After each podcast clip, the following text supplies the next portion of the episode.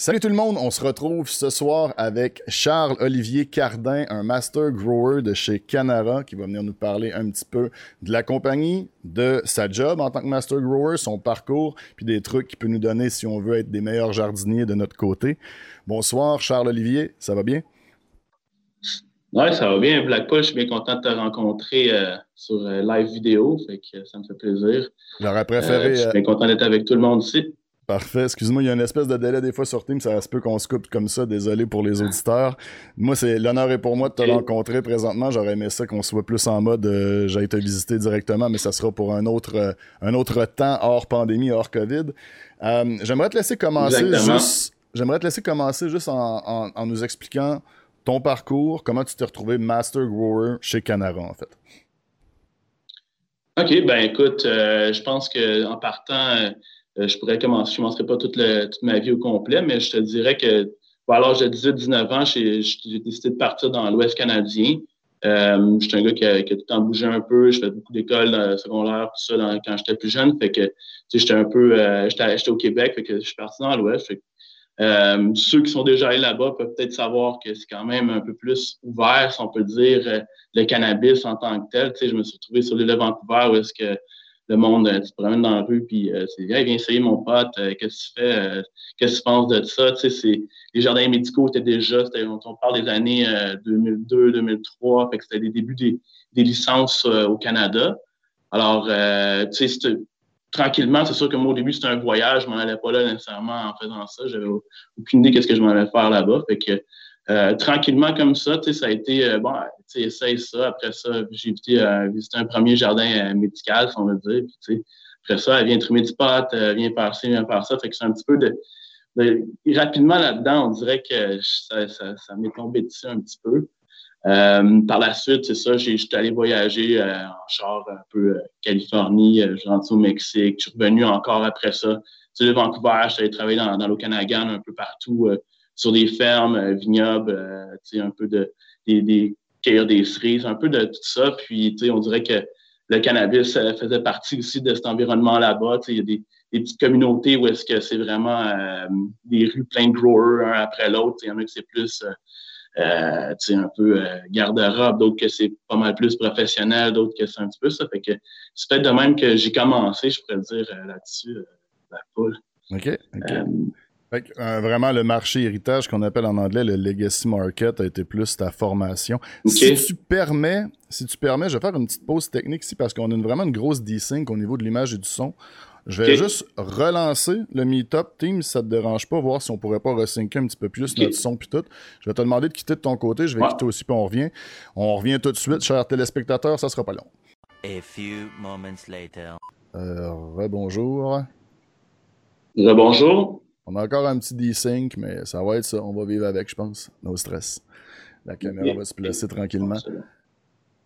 OK, donc tu nous parlais de ton parcours, justement, où est-ce que tu avais parcouru le BC, tu avais été la vallée de l'Okanagan aussi, tu as commencé à trimer, puis tu as commencé un mm. peu à, toucher à ça de ce côté-ci. J'ai vu, parce que j'essaie de me renseigner un petit peu sur mes invités, que tu avais travaillé aussi comme set dresser dans le domaine, je suppose, de la télé puis du cinéma. Ça, c'est euh, décorateur. Ouais, j'ai fait ça sais, je pourrais dire, euh, entre-temps, j'ai travaillé aussi dans, l'industrie du pétrole pendant une dizaine d'années. Fait que, disons qu'avant que je t'arrive avec mon, parcours de set dresser, euh, fait que, là-dessus, c'est ce que le BC m'a emmené un peu à aller travailler dans le pétrole. Fait que, encore un peu, si on parle du green gold un peu, on peut parler de l'or noir. Fait que c'est un petit peu un marché qui, quelque part, euh, il cherche d'opportunités et tout ça. Fait que quand je suis revenu au Québec, parce que là, j'ai, une petite famille et tout ça, puis je voulais revenir ici, fait que euh, je sentais que, bon, ben là, qu'est-ce que j'allais faire au Québec? Je revenais de, bon, je vais travailler en construction, qu'est-ce que je veux faire? Je ne veux pas que je me cherchais un peu, mais j'étais un, un gars qui a travaillé, qui a tout un. Fait que je me suis fait taper par des amis qui sont dans l'industrie du cinéma. Ils m'ont dit Qu'est-ce que tu fais? Euh, J'ai besoin d'un set dresser. Euh, tu as, un gars qui est quand même manuel, les outils, tout ça. Fait que viens temps. Fait que j'ai fait à peu près un six mois là-dessus à faire des annonces. Surtout, je travaillais. fait que je peut-être que il y en a qui se souviennent de moi, je sais pas. c'est quand même quelque chose que. Encore là, c'est quelque chose qui fitait avec moi. Tu sais, on travaillait beaucoup d'heures. Euh, j'étais toujours occupé. Fait que, le monde m'a tout de suite aimé. Je me faisais appeler tout de suite euh, à, un autre contrat, un après l'autre. Fait que, ça a été comme un, un milieu que, que j'aurais peut-être pu faire une carrière là-dessus. je te dirais qu'avec ce qui s'est passé avec la pandémie, euh, je pense que c'est un milieu qui a été touché beaucoup. Fait que, c'est pas aussi facile que ça. entre-temps, j'ai des amis growers qui m'ont parlé justement de peut-être de venir faire, de rencontrer les gens de Canara qui cherchaient des gars qui ont un peu d'expérience, que tu sais, ils m'avaient dit, bon, tu sais, Charles, j'ai un peu peut-être ma réputation dans le milieu on peut dire legacy, c'est un terme que j'ai appris dans ton émission. Je ne savais pas ce que ça voulait dire avant, mais euh, fait que, euh, fait que j'ai rencontré le monde. C'est sûr que euh, c'était dans les startups de Canara. Fait que j'ai un peu bon ça a commencé avec ça. Fait que j'étais dans les tout début où est-ce qu'on avait un building vide, puis on allait marquer des lignes pour voir qu'est-ce qu'on pourrait avoir comme, comme design de, de grow room, tout ça. Fait que c'est un petit peu de même j'ai commencé. Puis, tu sais, ça va faire, euh, ça a déjà la troisième année que j'étais avec, euh, avec l'équipe de Canara. Fait que j'ai pas mal vu du début euh, jusqu'à aujourd'hui. Est-ce que les est-ce que tu aurais des liens à faire, disons, les, les, comment dire, les compétences croisées, je pense qu'on appelle des fois, est-ce qu'il y a des compétences que tu aurais acquises dans le domaine du cinéma en tant que. Moi, personnellement, les set dressers que je connais, c'est souvent des, des, des bisouneux là, qui sont capables de vraiment faire un peu n'importe quoi à partir de rien. Est-ce que tu as eu des compétences de, ben, du cinéma que tu as amené ou de la télévision puis de la pub que tu as amené euh, dans le cannabis? Ben, tu sais, tout mon background, euh, depuis que j'ai travaillé, comme je te dis, j'ai fait quand même 10 euh, ans dans le pétrole où est-ce que j'avais été foreman là-bas. Puis, tu sais, c'était des contrats que tu prends. Fait tu travailles un, très fort pendant six mois. Après ça, tu as d'autres temps. Fait que tu as le temps de toucher un peu à tout. Puis, dans le côté, euh, ben, justement, comme on dit, bisouneux, si on veut dire, ben, c'est ça, j'ai touché un peu à l'électricité, à la plomberie. Puis, même aussi dans, le pétrole, c'est la même affaire. Des systèmes euh, hydrostatique pour tester. Fait qu'on jouait avec des systèmes de pression. Fait que, quand j'arrive avec un système hydroponique, ça, je comprenais euh, une valve, euh, tu sais, comment l'ouvrir, la fermer sans que ça m'éclate. fait que, oui, dans, dans cette dresser, je te dirais tout de suite, j'ai fité là-dedans où est-ce que, tu sais, j'étais capable de bon, régler des problèmes assez vite ou, tu sais, trouver en arrière. Fait que j'ai un peu un côté là, un petit côté manuel, je peux dire. Fait que, ouais, ça... le côté set dresser, tu sais, je te dirais que c'est surtout que j'étais tout le temps occupé, tu sais, j'étais tout le temps en train de faire quelque chose. Fait que, c'est un peu la même affaire quand tu es grower, tu n'as pas vraiment de temps mort, tu sais, je veux dire. Aujourd'hui, on se parle, euh, puis euh, les plantes, ils poussent, puis euh, il y a quelqu'un qui doit s'en occuper ou qui doit, si on peut dire, surveiller, là, tu sais, même si je suis mm-hmm. pas là, y a un suivi qui est fait tout le temps, là, fait que, ça, ça, ça, rejoint. J'arrête de t'acheter après ça parce que c'est juste ma curiosité, mais moi, je suis un comédien, un comédien d'annonce aussi, c'est ce que j'ai fait principalement. J'ai une formation en théâtre, puis, tu sais, j'ai fait. Un peu comique, euh, ça, c'est vrai. Ouais, bon, bref. J'ai fait des pubs de jus de canneberge. C'est la pub qui m'a marqué, qui m'a marqué puis qui a marqué ma commune. Ça serait quoi, toi, la pub que tu as faite euh, qu'on pourrait peut-être connaître ou qu'on pourrait dire, ah oui, euh, je l'ai déjà vu? Écoute, comme je te dis, j'ai vraiment fait six mois là-dedans. Fait que, tu sais, j'ai fait, je pense que, tu sais, j'avais fait des pubs de Via Rail, j'ai fait, je pense, SAQ, Subway, puis une coupe de trucs de même. Puis, tu sais, j'avais fait aussi une coupe de show live juste pour rire pour Netflix. Enfin, j'avais travaillé ah là-dessus aussi. Euh, mais tu sais, c'est quand même une courte carrière. Fait tu sais, c'est pas, euh, pas ah, quelque ben, chose que je te dirais que je connais. C'est des contrats plus que d'autres choses des fois. Là, des fois, c'est des sidelines où quand tu travailles là-dedans, t'as pas le choix d'avoir un sideline. Mais ok, je t'accueille avec ça, c'est juste parce que ça, ça, ça, me touche puis on vient du même C'est bon. Mais bon. Um... Ouais, ben tu sais, vas-y. Non, vas-y. Ben, ça, c'est, ça me dérange pas que tu me questionnes là-dessus, tu sais, je te dirais ben, que... C'est plus ben, que je me... parle un peu que peut-être que... Ouais, le monde de mon, de mon podcast, c'est plus pour parler de cannabis, puis c'est comme si moi, je parlais avec une conversation one-on-one avec toi, comme, si on allait boire une bière, mais bon, ça doit pas les déranger non plus. Euh, est-ce que tu peux nous, nous, expliquer, le, le, maintenant, nous parler un petit peu plus de la, un peu de la hiérarchie puis du fonctionnement chez Canara? J'ai tendance à faire des questions trop longues et compliquées des fois, là, mais ce que j'aimerais comprendre, en gros, c'est que la plupart des places où j'ai l'impression de rentrer en contact avec eux, ils ont un seul master grower. Et ce que je comprends, d'après ce que j'ai des informations de chez vous, c'est que vous êtes plusieurs master growers chez Canara. Donc, j'aimerais que tu nous expliques peut-être un petit peu la hiérarchie, comment ça marche. Je sais que vous avez aussi des biologistes, des choses comme ça, qui peut-être vous différencient d'autres compagnies. Donc, voilà, je te laisse nous expliquer ça. Ben, tu sais, euh, ouais, je, pourrais, je vais t'expliquer ça. C'est qu'en fait, euh, tu sais, chez Canara, on est, c'est, je sais pas si tu as vu un peu notre site web, certainement, c'est quand même immense. C'est une grosse partie. Puis quand, mm. que, quand tu rentres là-bas, je veux dire, c'est tellement impressionnant que, que, même moi, en tant que, que grower, je vais devoir t'arrêter, excuse-moi. J'ai une petite livraison qui arrive. Je, savais que ça allait arriver, mais j'attends ma coco pour mon grow. J'en reviens. Ça, je m'en dire SQDC qui, qui rentre là. c'est bon.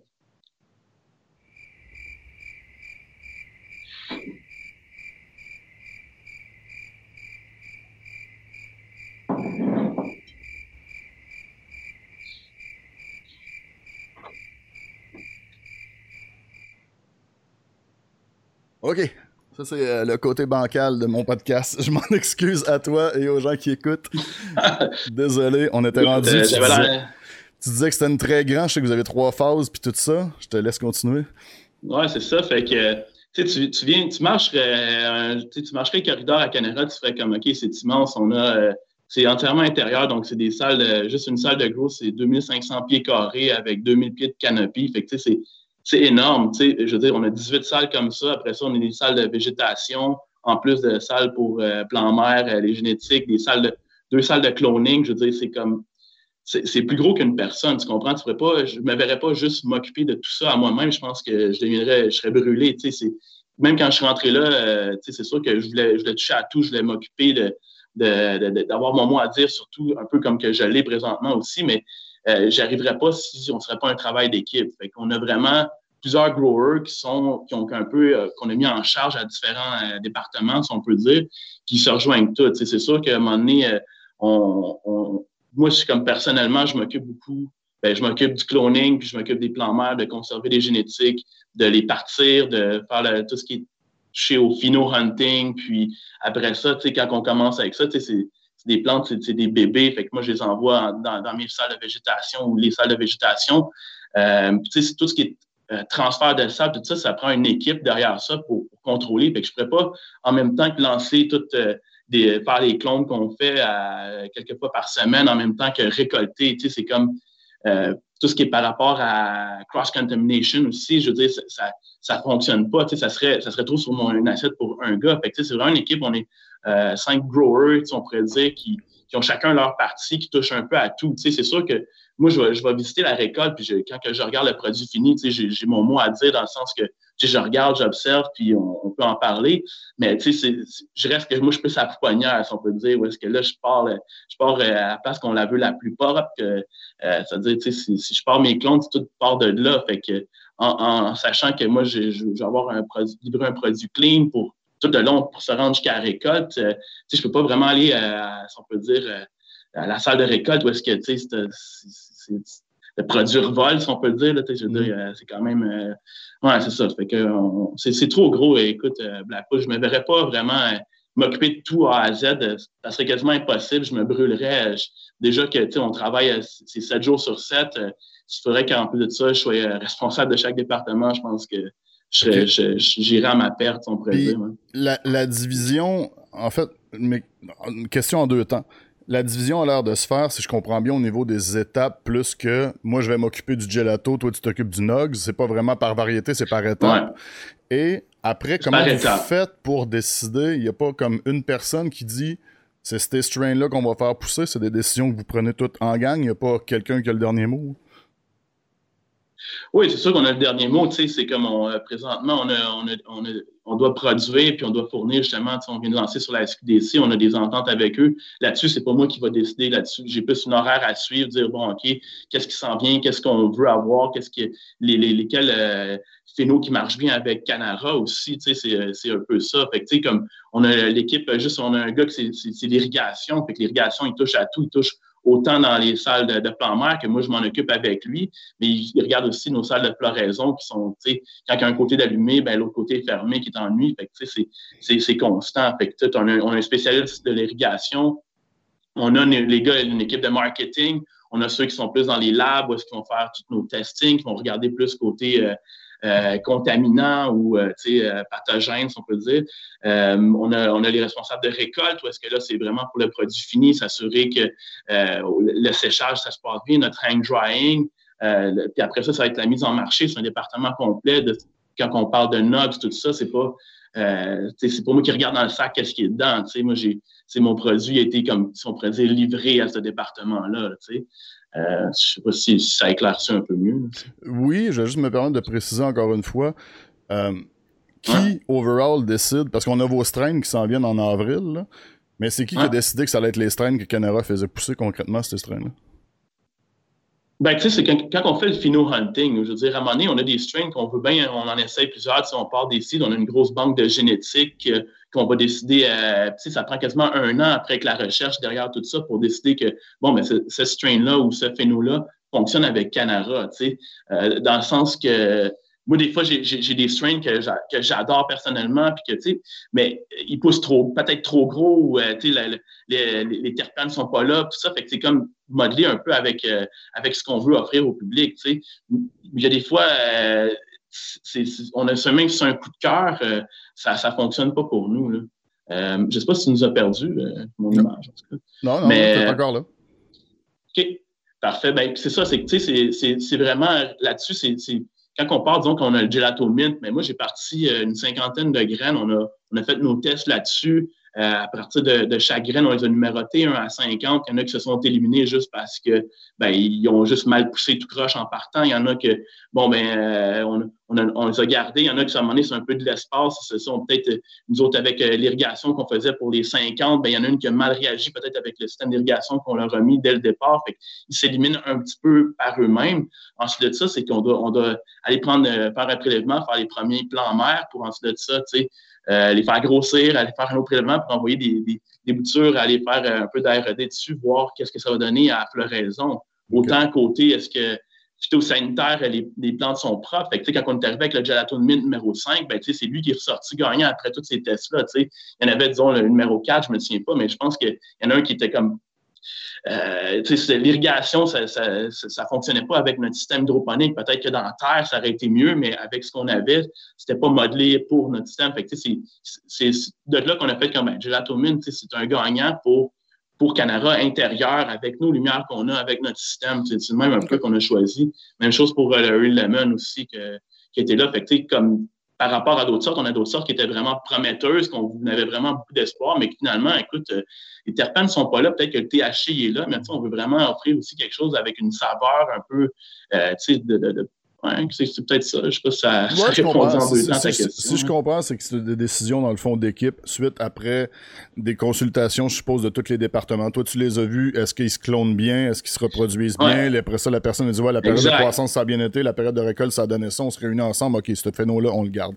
Maintenant, je vais jumeler une question du, euh, du public. J'aime ça dire ça avec une question que j'avais de mon côté. Mais c'est quoi, dans le fond, une journée typique de Master Grower? Puis il y avait euh, Wabbit in the Hole, un jardinier de ma commune, qui demandait en tant que responsable de clonage, c'est quoi les effets que tu peux avoir sur la suite de la culture? Est-ce que des fois, ils vont te demander de faire des clones plus petits, des clones plus gros, ou de, les travailler de telle ou telle façon? Mais dans le fond, qu'est-ce que tu fais concrètement dans une journée, puis c'est quoi les demandes qu'on te, donne?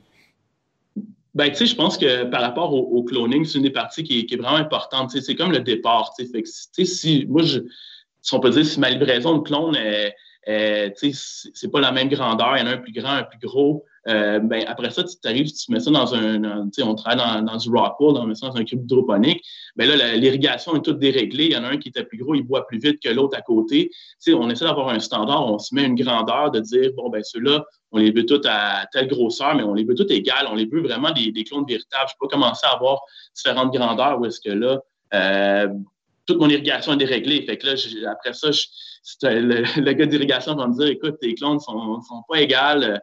J'en ai 50% euh, qui, après une journée, sont mal arrosés, d'autres trop arrosés, d'autres pas assez. Fait que, ça va affecter tout le gros jusqu'à la fin parce que là, tu sais, on m'a regardé, ouais, tu sais, cette salle-là, on savait quasiment dès le départ que c'est pas la meilleure. Fait que des fois, moi, j'ai des gros signes là-dessus. Il y a même des, on, ne se cachera pas. Moi, j'ai des bâches des fois que, je sais qu'ils sont toutes égales, sont pareilles, sont, sont belles, belles couleurs, euh, ils n'ont pas, pas de maladie ou rien qui indique qu'ils ne vont pas bien aller. Fait c'est, ce qu'on essaie de livrer, c'est vraiment avoir un standard où est-ce que mes gelatomines sont tout le temps, tout le temps pareils. Je ne veux pas arriver puis servir quelque chose que là, bon, ben là, j'ai décidé de faire plus gros, l'autre cabaret est plus croche. Fait moi, je mets une grandeur, je mets carrément un template, puis mon équipe vérifie à chaque fois, puis il mesure un à un est-ce que, bon, la tête du grow est égale partout? Oui. Ah, c'est là tu l'as coupé trop court. Ben, désolé, en partant, je ne le qualifie pas.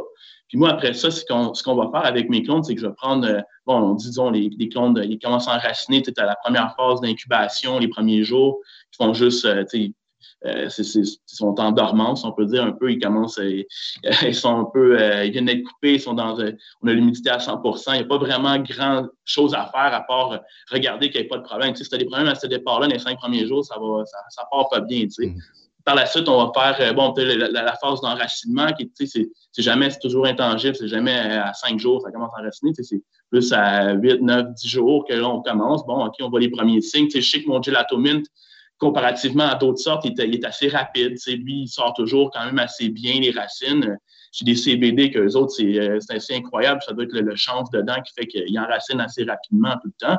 Puis après ça, je fais une qualification. J'ai des, des, strains de CBD, on dirait que ont tendance à enraciner un peu plus vite que, que mes THC. Je ne sais pas, comme je te dis, c'est le change dedans qui fait qu'elles sont vraiment vigoureuses ou quelque chose comme ça. Mais c'est ce que j'ai remarqué, disons, avec, euh, avec observation. moi, ce que, ce que je dois faire, euh, c'est que je vais faire ma, qualification. Moi, à 14 jours, je vais arriver, je vais séparer ceux qui sont enracinés, puis j'essaie d'avoir un, un bon pourcentage. Je ne vais pas faire une qualification si je vois qu'il n'y a pas de racines, il n'y a rien à qualifier.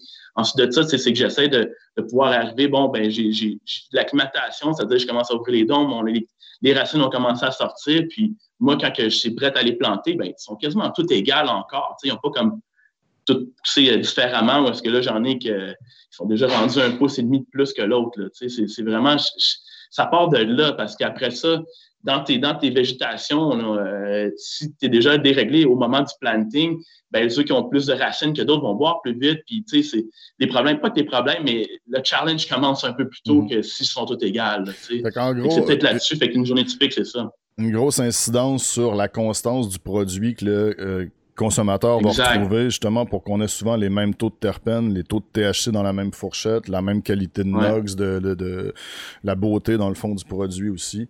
OK, OK. Très, très, très intéressant. Merci. Euh, J'ai des gens qui demandent d'avance, c'est des questions que je vais te poser peut-être plus tard, mais tu as parlé de système d'hydroponie. C'est le seul, euh, la seule technique de pousse que vous utilisez. Vous avez d'autres substrats aussi. Puis carrément, toi, dans ton ben, cloning, est-ce que tu pars de des petits trucs Jiffy? Vous partez comment, hein, concrètement? Non, on part euh, directement des, dans, les, euh, dans les plugs de, de Rockwool. Fait on est 100% dans la laine de roche. Euh, ouais, directement en, partant, on est dans, dans le Rockwool. après ça, on transfère dans des, dans des cubes de, de, laine de roche, je peux dire. la végétation, ça se fait vraiment flood and drain. Donc, c'est un système en français, je cherche le mot, mais tu sais, c'est ouais, flood and drain. Flood and drain. Puis, fait c'est ça, exactement. On inonde et on... au moment de la, de la flotte. Et on enlève l'eau complète. Et on, on évacue, oui, c'est ça, exactement. Puis, tu sais, juste quand on parlait d'irrigation tantôt, tu sais, je parlais que j'ai une table d'irrigation, moi, je, euh, je remplis ma table. C'est important que, tu sais, tout soit de bien niveau. Tu sais, on s'est rendu compte que, bon, quand, que, quand il y a une table qui tasse un peu d'un côté ou de l'autre, ben là, euh, les cubes sont pas irrigués pareil. Fait qu'encore là, c'est un déréglage, tu sais, c'est que là, il y en a un qui a eu un peu plus d'eau que l'autre. Fait que, tu sais, c'est tout, tout là de garder, d'essayer d'avoir au moins un un 80-90% égal. Tu vas toujours avoir ceux qui vont être passés arrosés et ceux qui vont l'être trop. Ça ne sera jamais 100% Mais si on peut réduire, si on peut dire les deux extrêmes, ben là, on commence à avoir une recette qui est assez gagnante. Puis quand on parle de gelatomine, ça fait quand même quelques fois qu'on le fait pousser, même plusieurs fois. Ben, on commence à savoir qu'est-ce qu'il qu aime ou qu'il aime moins. quand on part euh, de, la, végétation, on sait à peu près la grandeur typique qu'on veut de la plante pour l'emmener dans notre salle de floraison. On les mesure carrément. Fait que là, j'enlève ceux qui sont trop petits ou, au contraire, ceux qui ont vraiment trop poussé, qui, euh, qui vont être déréglés en partant. Fait que, j'en plante plus que j'ai besoin pour pouvoir euh, réduire, pour arriver là, quand je passe en floraison, ben, je tombe euh, à spaghetti, donc un goutte à goutte. c'est au dripper. Là-dessus, c'est sûr que bon, ben, là, il y a un, peu une adaptation. C'est une autre, c'est de, de, mitiger les, les, chocs de transfert, si on peut dire, d'un d'une salle à l'autre aussi, euh, les changements avec euh, la lumière qui est différente, tout ça. Pour éviter le stress, ça, je suppose? Oui, c'est tout, ça fait toute partie de ça. Si on est capable d'avoir euh, de limiter les stress, autant que la, plante de cannabis, elle aime ça être stressée, mais il y a des, bons stress, il y en a des moins bons. Je veux dire, quand, que, quand on passe de, flood and drain, donc les, les racines c'est par capillarité, il monte dans le cube, c'est un peu une éponge, ça, ça monte jusqu'en haut et on garde un pourcentage d'air dedans. Là, j'arrive, moi, je plaque des, des spaghettis sur, le dessus, puis là, je tombe sur top feed, si on peut dire, par le dessus. Fait que c'est sûr que le système racinaire, il est débalancé. Moi, je viens de les transférer sur une nouvelle table avec une lumière que là, bon, on passe à la lumière qui est des grow lights, des HPS euh, euh, typiques que tu pourrais voir. Là. Puis, euh, ben, c'est sûr que là, c'est savoir, OK, est-ce qu'on doit peut-être euh, corriger la lumière un peu quelques jours ou bien euh, il y en a certaines que c'est cruise control, ça, ils prennent tout de suite. Direct, a pas de problème. C'est ça, chaque phéno, même, je te dirais, parce que tu peux avoir deux, trois gelatos, puis il y en a qui ne veulent pas la même chose. Ils ont différents traits caractéristiques. Fait que, bon, ben, ceux-là, ils boivent plus déjà en partant comparé à l'autre. Question technique rapide. Mm-hmm. Quelle grosseur de Rockwool pour ton plan final? Euh, mon plan final, on est dans le 6 par 6 par 4. Fait que ça, c'est mon plan final. pour mes mères, je vais aller dans, le plus gros. C'est technique. Je pense pas que c'est un, pas un secret de l'industrie. Non, mais c'est un choix. J'ai beaucoup de growers qui font de l'hydroponie. Fait que des fois, ils aiment ça vraiment savoir. Euh, je vais aller m'acheter la même affaire que autres pour faire la même affaire.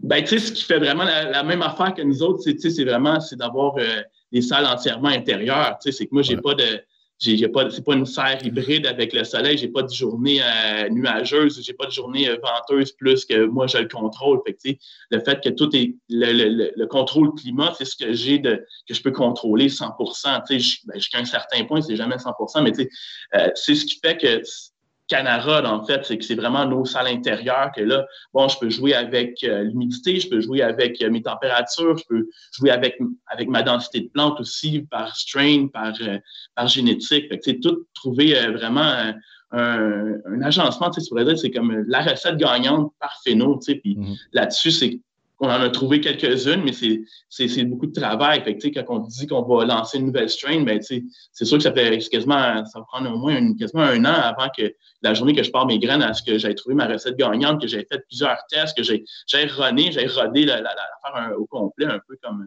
un peu comme en cinéma, on rode, on rode le théâtre, on, on le monde a compris, on, sait que plusieurs répétitions, puis après ça, on fait la vraie prise. On sait c'est quoi le, Exactement, on sait c'est quoi les cues, on sait c'est quoi la réaction là. Ben ouais, on l'avait vu avant. Est-ce que c'est, on change un paramètre, pas tout changer d'une shot à l'autre. J'ai essayé de modifier un paramètre pour savoir si vraiment on voit une différence, pas euh, tout changer puis euh, aller d'un extrême à l'autre. Ça me fait penser à une question, puis je veux qu'on revienne après ça à des questions du grow parce que mon chat aime bien ça, les, petites spécificités. spécificités C'est bon. Mais tu me fais penser à une question que j'allais t'amener. Euh, j'aimerais ça que tu nous expliques un peu la mentalité puis l'objectif derrière Canara. Je mets en parallèle, j'ai fait des entrevues justement avec des microproducteurs qui sont plus dans du cannabis organique. J'ai lu aussi le Ask Me Anything sur Reddit où justement, je crois, puis je veux que tu le détailles justement, que votre mentalité est plus de faire du très bon cannabis non organique à bas prix. Je sais que vous êtes arrivé aussi avec un prix très compétitif à la SQDC. Fait que si tu peux nous, euh, nous détailler justement la mentalité et l'objectif de Canara par rapport à votre grosseur de production aussi. Ben, c'est ça. C'est sûr que euh, je pense qu'on est capable d'avoir un, on, une grosse compagnie, mais c'est juste un building. C'est pas comme si on est. On, des fois, le monde sont comme ah, Coca-Cola ou Coors Light. C'est pas vrai. On, est, on a juste un building. Donc, on une ancienne usine de d'autres choses. Chaque... Ouais, c'est une ancienne usine de, tapis. Euh, fait ça a quasiment 100 ans le building. Comme on a, vraiment tout rénové. C'est une boîte dans une boîte. Donc, on a une carcasse qu'on a bâtie, des, salles intérieures qu'on est capable de complètement euh, nettoyer une à une, euh, décontaminer. S'il y a une contamination, on est capable de vraiment fermer ça. Euh, ce qu'on n'a pas eu, mais qu'on on sait jamais, là, je veux dire, avec le temps, c'est sûr que les équipements, bon, ben, à un moment donné, ça peut plancher des affaires comme ça. Euh, mais l'objectif de ça, c'est d'avoir un standard. C'est de savoir que, bon, euh, quand j'achète le, cannabis Canara, ben, je vais avoir la même chose. Euh, je n'aurai pas de surprise ou le moins possible. On veut juste que, que de, de servir tout le temps la même chose. Je pense que notre prix compétitif veut refléter ça. Que, bon, je trouve que, que le prix qu'on a lancé, c'est un peu. Euh, c'est ce que j'ai envie de payer, moi, pour mon, mon cannabis, pour une canne de, de 3,5. Le prix qu'on a lancé, c'est ce que j'ai envie de payer. Puis je veux, je veux du produit de qualité. Je veux pas euh, avoir quelque chose que, ah, il était bon la semaine passée, euh, la semaine prochaine, je ne sais pas. je veux vraiment avoir quelque chose qu'on a travaillé, qu'on a modelé. avant de servir quelque chose au monde, je veux, je veux l'avoir testé. Je veux pas envoyer un produit sur le marché que ben, je pense que ça va être correct cette fois-ci ou la semaine prochaine, on va le faire mieux. Tu sais, c'est pour ça qu'on ne veut pas. Euh, on peut pas tout lancer en même temps parce qu'il y a encore des, du phino hunting qui se fait. fait la sorte que je vais faire l'année prochaine, je suis même pas certain encore aujourd'hui parce qu'on a des tendances, on voit que oui, c'est ce qui veut, mais est-ce que est-ce que c'est juste un flou, si on peut dire, on l'a eu bon cette fois-là, mais la, fin, la semaine d'après, euh, la, la, récolte, on l'a manqué complètement. Moi, je pense que c'est ça qu'on veut servir, c'est vraiment avoir juste un standard, savoir que bon, au prix qu'on a lancé, tu sais à quoi t'attendre. Euh, c'est du cannabis de qualité euh, qui, qui est hang dry, qui a été trimé à la main, euh, que, tu sais, ouais, c'est ça, je sais pas si ça répond à la question. Oui, ça répond à la question. C'est un peu la mentalité, vraiment. Ça répond à la question. Tu sais, je vous dirais, vous êtes un petit peu entre le microproducteur, le, craft, puis vous n'êtes pas non plus les géants de l'industrie qui misent pour une grande masse de cannabis sans goût et tout séché dans une voûte. Là. Bon, on je m'aventurerai pas là-dedans avec toi, là, c'est touchy, mais vous avez comme vous avez, pas non plus d'objectif de faire du cannabis organique à court terme pour l'instant. Vous êtes plus dans le ben, cannabis bien fait, bien On est quand même commercial. Hein. C'est ça, c'est que on, on veut du cannabis propre, comme on, dit avec Santé Canada, où est-ce que notre cannabis est testé pour euh, tout ce qui est euh, microbes, euh, toxiques, mm-hmm. n'importe quoi. On veut que ça soit qu'on veut que, ça brûle bien. On, veut, on veut lancer. Santé Canada, les normes qu'ils ont là sont, sont quand même très strictes. Là, on regarde comparativement aux États-Unis, c'est bien différent. Fait qu'on on se retrouve un peu entre justement, on n'est pas la, la grosse shop tellement immense que on ne sait plus qu'est-ce qui sort à l'autre bout. Euh, mais on n'est pas non plus euh, organique. C'est comme, est-ce que c'est vraiment viable commercial? On a quand même euh, un, pas un rendement, mais tu sais, c'est, ouais, c'est ça, je pense. Je pense, je, sais même pas si on serait capable de faire organique à l'échelle qu'on a. mais non, à votre échelle, je veux dire, vous autres, vous êtes, une, une, industrie, vous êtes une usine de cannabis, vous n'êtes pas non plus une petite famille qui s'est partie sa petite grow de, de, Je pense qu'il y a deux marchés aussi, puis ça peut exister dans les deux. C'est ça, exact. Fait que je pense que là-dessus, c'est là que le micro-producteur va pouvoir trouver sa niche, un peu comme le micro-brasseur, où est-ce que quelqu'un cherche vraiment un, produit qui a été euh, curé, je sais pas, pendant euh, trois, euh, je dis trois, quatre mm-hmm. semaines à, certaines températures, à jouer avec, avec tout ça. sais, nous autres, quand on ne peut pas juste tester ça sur des, dizaines et des dizaines de kilos, il faut que Tandis qu'un microproducteur, lui, ben, il peut avoir sa petite recette qui fonctionne pour mm. lui avec son thé organique, où est-ce que là, il va chercher un milieu, puis s'il fait un produit du produit de qualité, il y a quelqu'un qui va le vouloir. Nous, on se retrouve un petit peu plus à grosse échelle, mais on veut quand même sortir quelque chose que tu sens qu'il y a un côté euh, peut-être familial, de, teamwork comme on a. C'est vraiment travailler en équipe, est-ce que tu vous vous retrouvez pas non plus, euh, vous vous retrouvez pas non plus à devenir, disons, la Budweiser ou la Coors Light de l'industrie. Vous êtes quand même, disons, comme une Stella Artois ou une, euh, une bière quand même assez raffinée, je vous dirais, qui est capable d'être produite de façon industrielle. Ouais, OK. Ouais, puis tu sais, exact. Non, excuse-moi, je t'ai coupé encore, t'as là-dessus. Non, non, j'étais d'accord avec toi. D'accord, d'accord. On va, on va revenir tranquillement, pas vite au gros, parce que justement, c'est le fait que tu nous parlais que vous n'avez pas de serre hybride. Je sais qu'il y en a beaucoup qui, qui, utilisent des serres hybrides avec des lampes en plus. Vous avez un type de lampe HPS, tu disais, c'est ça? Oui, pour, euh, pour le, flowering, c'est HPS, puis euh, pour euh, végétation, ben, c'est euh, comment on appelle ça, Metal Halide, euh, donc euh, CMH. Céramique Metal Halide. donc, c'est un. Ouais, c'est céramique Metal Halide. c'est ce qu'on a. Fait que c'est encore, comme je sais que le monde parle beaucoup des LED qui est quand même assez populaire, tout ça. pour moi, selon moi, je pense qu'on est encore à la technologie peut-être pas encore à côté un HPS. On se retrouve qu'on est au Québec. Euh, le coût d'électricité, c'est pas, euh, pas la Californie que ça coûte dix fois le prix d'ici, où est-ce que là, il, il pousse, il y a toujours une nouvelle lumière qui sort, puis tout ça, puis qui coûte quand même très cher. Tu as, la, bonne vieille HPS, double-ended, qui, qui, fonctionne depuis tout le temps, qui est prouvé. Fait que, quand on parlait de paramètres tantôt, moi, je sais que dans mon flower room, si j'ai un problème, c'est pas ma lumière, c'est d'autres choses. C'est mm-hmm. comme c'est un élément que j'arrive pas, pas à dire Ah, c'est-tu mes HPS qui sont euh, font que, tu sais, tel, tel, truc, peut-être que des fois, j'ai trop de lumière, ça, pourrait arriver, tu sais, pour certaines sortes, ils réagissent moins bien. Mais, tu sais, c'est quelque chose qui est prouvé, ça fonctionne, puis ça va fonctionner encore. Un jour, c'est les prix d'électricité ou si le fait qu'on euh, a des restrictions, peut-être qu'on pourrait regarder ailleurs. Euh, mais personnellement, c'est plus quand on voit de LED, c'est là que je vois quelqu'un qui, qui fait grower chez eux, qui veut que ça tu as moins de chaleur euh, qui, qui, a été mis, ben là, c'est peut-être plus facile pour quelqu'un qui a une petite tente chez eux ou quelque chose comme ça. Une LED, ben, je pense que j'irais vers ça, mais quelqu'un qui est commercial, nous autres, parce qu'on a des gros systèmes HVAC qui, qui, est capable de, de, contrôler puis de, de modérer la, la chaleur. Euh, c'est pas un problème pour vous, voilà, c'est ça. Euh, non, exact que je veux en parler parce qu'on a eu une super belle entrevue avec Mathias de chez Promix. Est-ce que, pas obligé d'utiliser du Promix, mais est-ce que tu utilises de la mycorhize quand tu fais tes clones, tes boutures et tout ça? Non, euh, pas dans. Je pense que la mycorhize, ça s'installe justement plus dans du Promix, dans la, dans la terre. C'est vrai, pour je pense que la très dans du rock pool, euh, c'est pas l'idéal. Tu sais, j'ai entendu parler, on c'est certain que euh, c'est utilisé dans l'industrie, mais dans l'hydroponique, c'est pas quelque chose que. C'est vrai. Je, me sens presque stupide de t'avoir posé la question parce qu'il nous l'avait dit que dans l'hydroponique, c'était pas l'idéal en plus. Non, mais c'est ça, tu sais, comme dans, le ProMix, euh, certainement que j'utiliserais ça, mais tu sais, nous autres, c'est pas quelque chose qu'on va envisager. Clairement, clairement. Recette, je te dirais, même, je te dirais, quand, on parle de, nutriments, tout ça, c'est quand même très basic. On utilise, euh, je ne sais pas, je viens de l'utiliser, c'est Cana qu'on utilise présentement. Mm-hmm. Puis, tu sais, c'est pas euh, plein d'additifs euh, qu'on rajoute. Des fois, tu as des, des, recettes qui étaient rendues à, je sais pas, 12, 13 produits, tu sais même plus qu'est-ce que l'autre fait.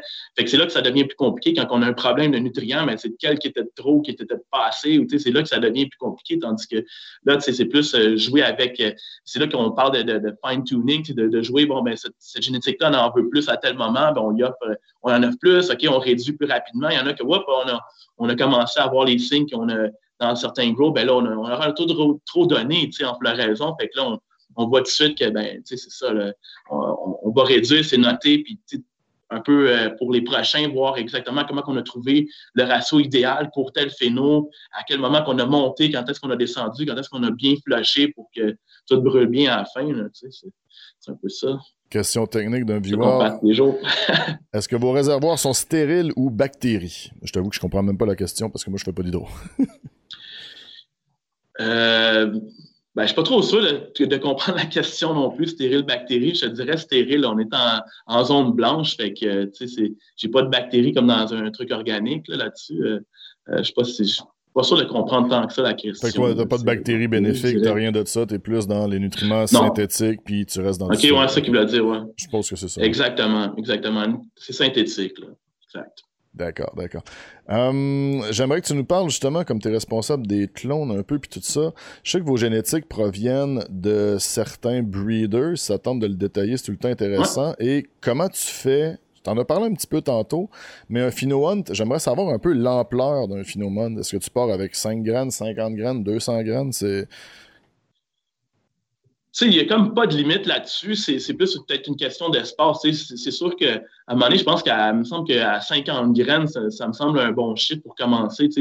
On pourrait commencer, euh, puis ça dépend aussi de, quel breeder qui vient. Souvent, on, ce qu'eux autres disent, on peut s'y fier, mais jusqu'à un certain point. Tu as des génétiques qui sont peut-être plus stables que d'autres. Euh, nous autres, on a une banque de génétique, on a acheté à, plusieurs endroits. Je ne pourrais même pas tout te nommer ce qu'on a, euh, bien honnêtement. Là, je, je, sais, je l'avais demandé à, Nico. Euh, c'était qui déjà? C'était. Ouais. C'était, Nick, ouais. C'était, voyons, les génétiques, les, les breeders. Je ne sais pas si tu peux m'en nommer, mais celui du Gelatomine. Ouais, on avait Itos.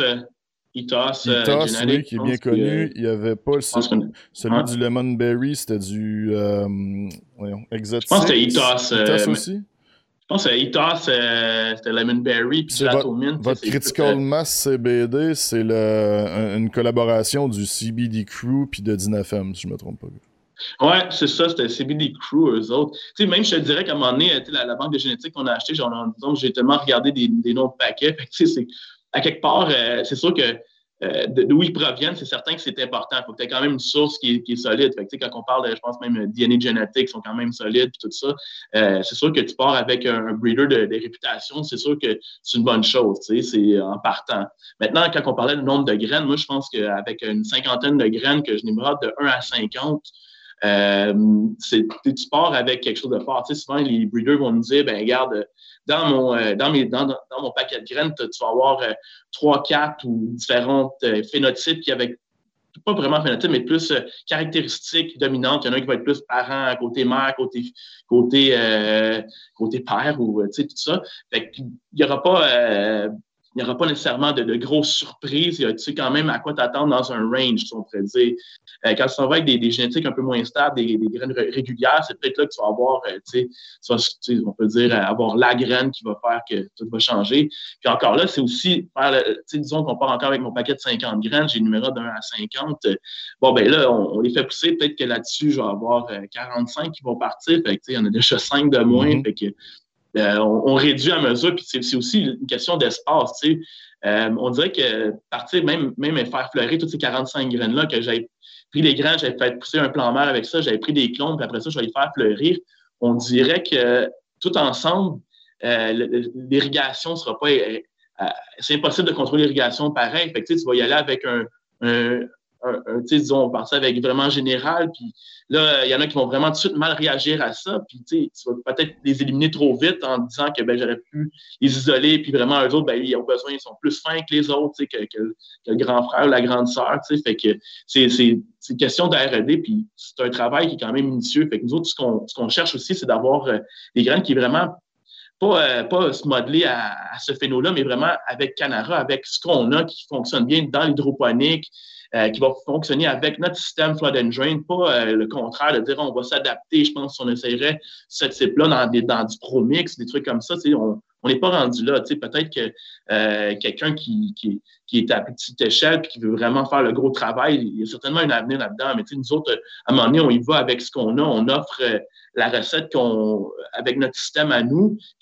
Doivent aussi fonctionner avec nous. Que nous autres, on, est vraiment fort, on cherche quelque chose qui, est élevé en terpène. je pense que là-dessus, euh, quand on parle de cannabinoïdes, c'est sûr qu'on veut, on aime ça avoir 20% euh, et plus, tout ça, mais je pense pas que souvent on dirait que même il y a comme une corrélation là-dedans avec euh, quand on prend le résultat final de ces 50 graines-là, tu sais que bon, ben il y en a qui ont tapé 30% mais peut-être pas 30% je ne vais pas non plus lancer des chiffres comme ça, là, tu sais, je veux dire, on, Ah, mais je veux dire, on dirait qu'il y a une corrélation entre ben, c'est ça, on dirait qu'on a une corrélation aussi avec euh, terpène euh, puis euh, THC. Peut-être qu'il y en a qui sortent un petit peu mieux en THC, mais ouais, les terpènes sont plus bas. C'est qu'on essaie de servir quelque chose de plus avec terpène, avoir un juste milieu. On croit beaucoup en l'effet d'entourage, mm-hmm. un peu plus là, avoir une saveur, avoir un peu une dégustation, où est-ce que là, tu viens, tu rejoins où est-ce que tu es moins commercial, justement. Peut-être peut ce côté-là.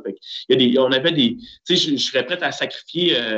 Euh, de la récolte parce que c'est sûr que le poids au final aussi fait une grosse partie. Si on veut. Dans le temps, c'était high THC, high yield, on peut dire euh, mm-hmm. beaucoup de poids puis beaucoup de THC, mais là, on est plus. Euh, le marché commence à se développer, les gens ils ont d'éducation, ils, ils, cherchent plus, ils ont tu, sais, tu vas à SQDC, euh, maintenant, on dit, tu penses qu'on, le monde a aimé ça, justement, qu'on, marque euh, les terpènes, sur, terpènes sur, sur, nos sacs. Tu sais, puis je pense qu'il y, a beaucoup de monde qui le demande, puis c'est, correct de vouloir le savoir. Là, tu sais. Fait que euh, je, serais prêt à sacrifier du yield pour des terpènes, c'est sûr. Fait que toi, dans le fond, tu me dis que toi, tu prends les 50 graines, il faut que tu les amènes jusqu'à végétation, récolte, il faut qu'il y ait des tests de fait en laboratoire pour revenir avec le certificat d'authentification, le taux de THC, le, le pourcentage de terpènes. Mais avant tout ça, les 50, quand, avant de les virer en floraison, t'as pas le choix déjà d'avance de te faire des clones, right? Si tu veux après pouvoir continuer? Parce ben, qu'une fois qu'ils ont végé, les, je veux dire, une fois qu'ils sont en veg, tu vas pas t'en faire des clones. C'est ça, je sais pas, je sais pas à quel point c'est scientifique, mais je me suis tout le temps fait dire que tu es, mieux de pas faire fleurir euh, la, graine que tu as partie. Tu es tout le temps mieux de prendre ta graine, ça devient comme ta, la plante que tu vas aller chercher des clones, puis après ça, de ça, faire des plants mères, puis ensuite de ça, faire fleurir. Fait c'est comme si euh, à partir de là, tu vas vraiment avoir les résultats parce qu'au final, c'est ça que tu vas faire. Tu vas avoir la mhm. graine, tu vas faire des plants mères, puis tu vas venir prendre des boutures. Fait que tu te mets de faire ce travail-là au-dessus. Fait que c'est pour ça quand on parle de partir une graine, la regarder pousser, puis tu fais 50 euh, la faire le Ouais, c'est ça, tu sais. Fait que j'en fais plusieurs de chaque. Fait que c'est sûr que ça prend de l'espace. Fait que c'est une question de, on peut dire, de real estate. J'ai-tu l'espace pour partir 1000 graines? Je pense pas, tu sais, à un moment donné, euh, je pense que j'ai des résultats aussi, des, objectifs à atteindre, là. Où est-ce que, ouais, c'est ça. Fait que, tu sais, je pars, euh, je pars des plans mers de là, je vais aller me faire de ces plans mères-là que j'ai pris, fait que tu es déjà quasiment en troisième génération, aller faire des clones que je vais envoyer. Fait que les plans mères, je les ai encore en backup, que j'ai numéroté. Fait que là, tu sais, le temps qu'ils me disent, OK, ben c'est le numéro 6 qu'on veut. Moi, j'ai pas euh, assez pour remplir une salle de floraison non plus. Il faut quand même que je puisse euh, gager là-dessus. Fait que, tu sais, des fois, on, on en a quelques-uns qui est prometteurs. Bon, tout de suite, on les propage un peu plus en espérant qu'on a, on a fait le bon choix. Tu sais, c'est oh, pas, c'est pas euh, blind eyes à la fin, mais tu sais, c'est comme on, on peut, on peut aussi dire, ben, regarde, a priori, euh, ce qu'on voit comme résultat, premier résultat, parce que, tu sais, ça prend plusieurs grows aussi, tu sais, parce que peut-être que la première fois, tu vas scorer, mais la deuxième fois, tu sais, ça n'a pas fonctionné ou, tu sais, pour X sais, quand tu pars tout fleurir dans la même salle aussi, on dirait que les, les, les, plantes ont tendance à compétitionner entre eux autres, même en même phéno, là, tu sais, en phénos différents, que je veux dire, là, tu sais.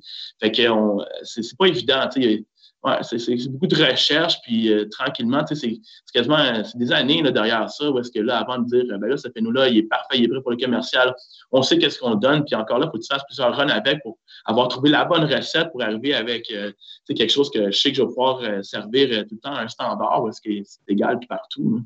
Je sais qu'on parle aussi beaucoup euh, dernièrement dans ma commune de des personnes justement qui ont obtenu des permis de microproducteurs, des choses comme ça.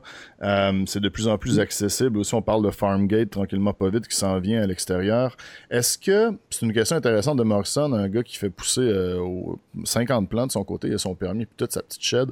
Est-ce qu'il y aurait une possibilité un jour au Québec, je, détourne un peu du, du grow en général, mais est-ce que quelqu'un pourrait devenir juste un breeder, justement, puis après ça, vous vendre des strains ou des clones à vous?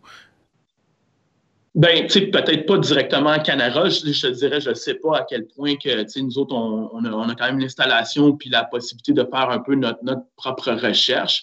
Mais c'est sûr qu'il y a un marché pour ça. Tu sais, quelqu'un qui arrive avec des strains intéressantes puis qui a un permis, parce que tu peux, je pense qu'il faut aller chercher un permis de, justement, de euh, pour pouvoir vendre des boutures, tout ça, tu es un, euh, comment on appelle ça? Euh, je trouve ça. Micro, microproducteur, je pense que ça, doit être la même chose. Oui, un microproducteur, tu sais, c'est ça, ça doit être un peu la, même chose parce que là, tu sais, lui, il teste ses génétiques, il fait déjà le travail derrière ça, il a, stabilisé tout ça, puis il est prêt à vendre les clones. Je, ne vois pas pourquoi quelqu'un ne pourrait pas réussir dans ça, surtout si quelqu'un qui, tu sais, ça va par réputation, est capable de servir un produit clean, tu sais, parce que souvent, quand que, dans, dans, le milieu, moi, quand j'achète des boutures, disons, ou que je reçois des boutures de quelque part, on dirait que c'est tout le temps, ça vient avec peut-être les problèmes qu'il y avait ailleurs. Fait que, mm. faut faire attention. Fait que tu t'envoies, euh, c'est ça. Fait que souvent, ça prend le certificat de lab, ça prend des, analyses derrière ça. C'est quoi qu'il y avait dans les racines, sur les feuilles, tout ça. Fait que, c'est c'est un petit peu touché. Fait que, si tu montes ton coup une couple de fois, après ça, le monde, whoop, euh, lui, il m'a envoyé euh, ses bébites, on peut dire. Yes, je comprends. C'est peut-être de ce côté-là qui est un petit peu euh, difficile, mais c'est quelqu'un qui est capable de faire ça comme il faut. Je vois pas pourquoi que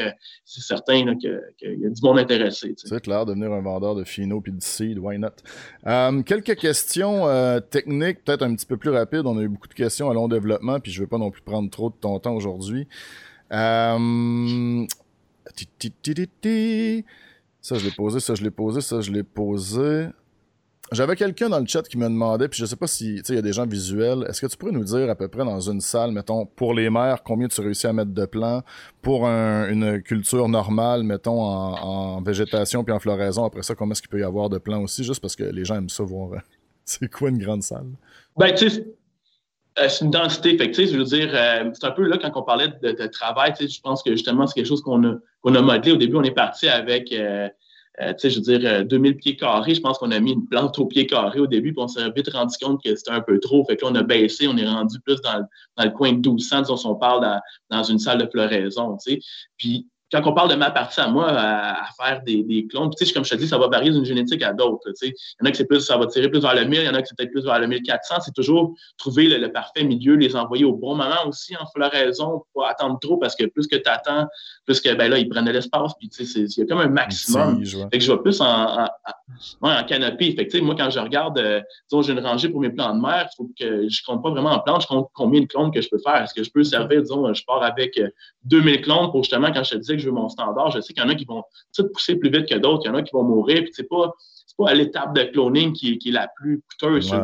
Une fois que tu as lancé ton équipe de faire des clones, ben fais-en des clones, puis après ça, si, euh, si une qualification à faire, avoir tout le même, même, style de racine, pas que euh, puis ceux qui ne vont pas raciner, on a quand même des résultats habituellement en cloning. C'est, tu peux avoir des résultats à 90 là, c'est pas, pas inconnu dans l'industrie que 90% de tes clones, ben, ils réussissent. Ensuite de ça, ben, c'est le fun, tu peux faire une meilleure sélection, envoyer, ben, je sais pas, moi, je, lance un chiffre comme ça, peut-être 1500 en végétation, pour ensuite de ça, éliminer encore ceux qui vont avoir trop poussé, ceux qui vont avoir moins poussé pour réduire ton standard, aider avec euh, mon équipe d'irrigation qui va me dire écoute, elles sont toutes pas égales tes plantes, c'est comme l'enfer. Ça, c'est vraiment bon comme Q pour les clones, parce que c'est ce que je m'apprête à faire pour mon premier. Désolé de l'interruption, mais je, je m'apprête à faire des clones pour mon prochain gros, puis je m'étais dit je vais en faire 8, mais clairement, je vais en faire plus.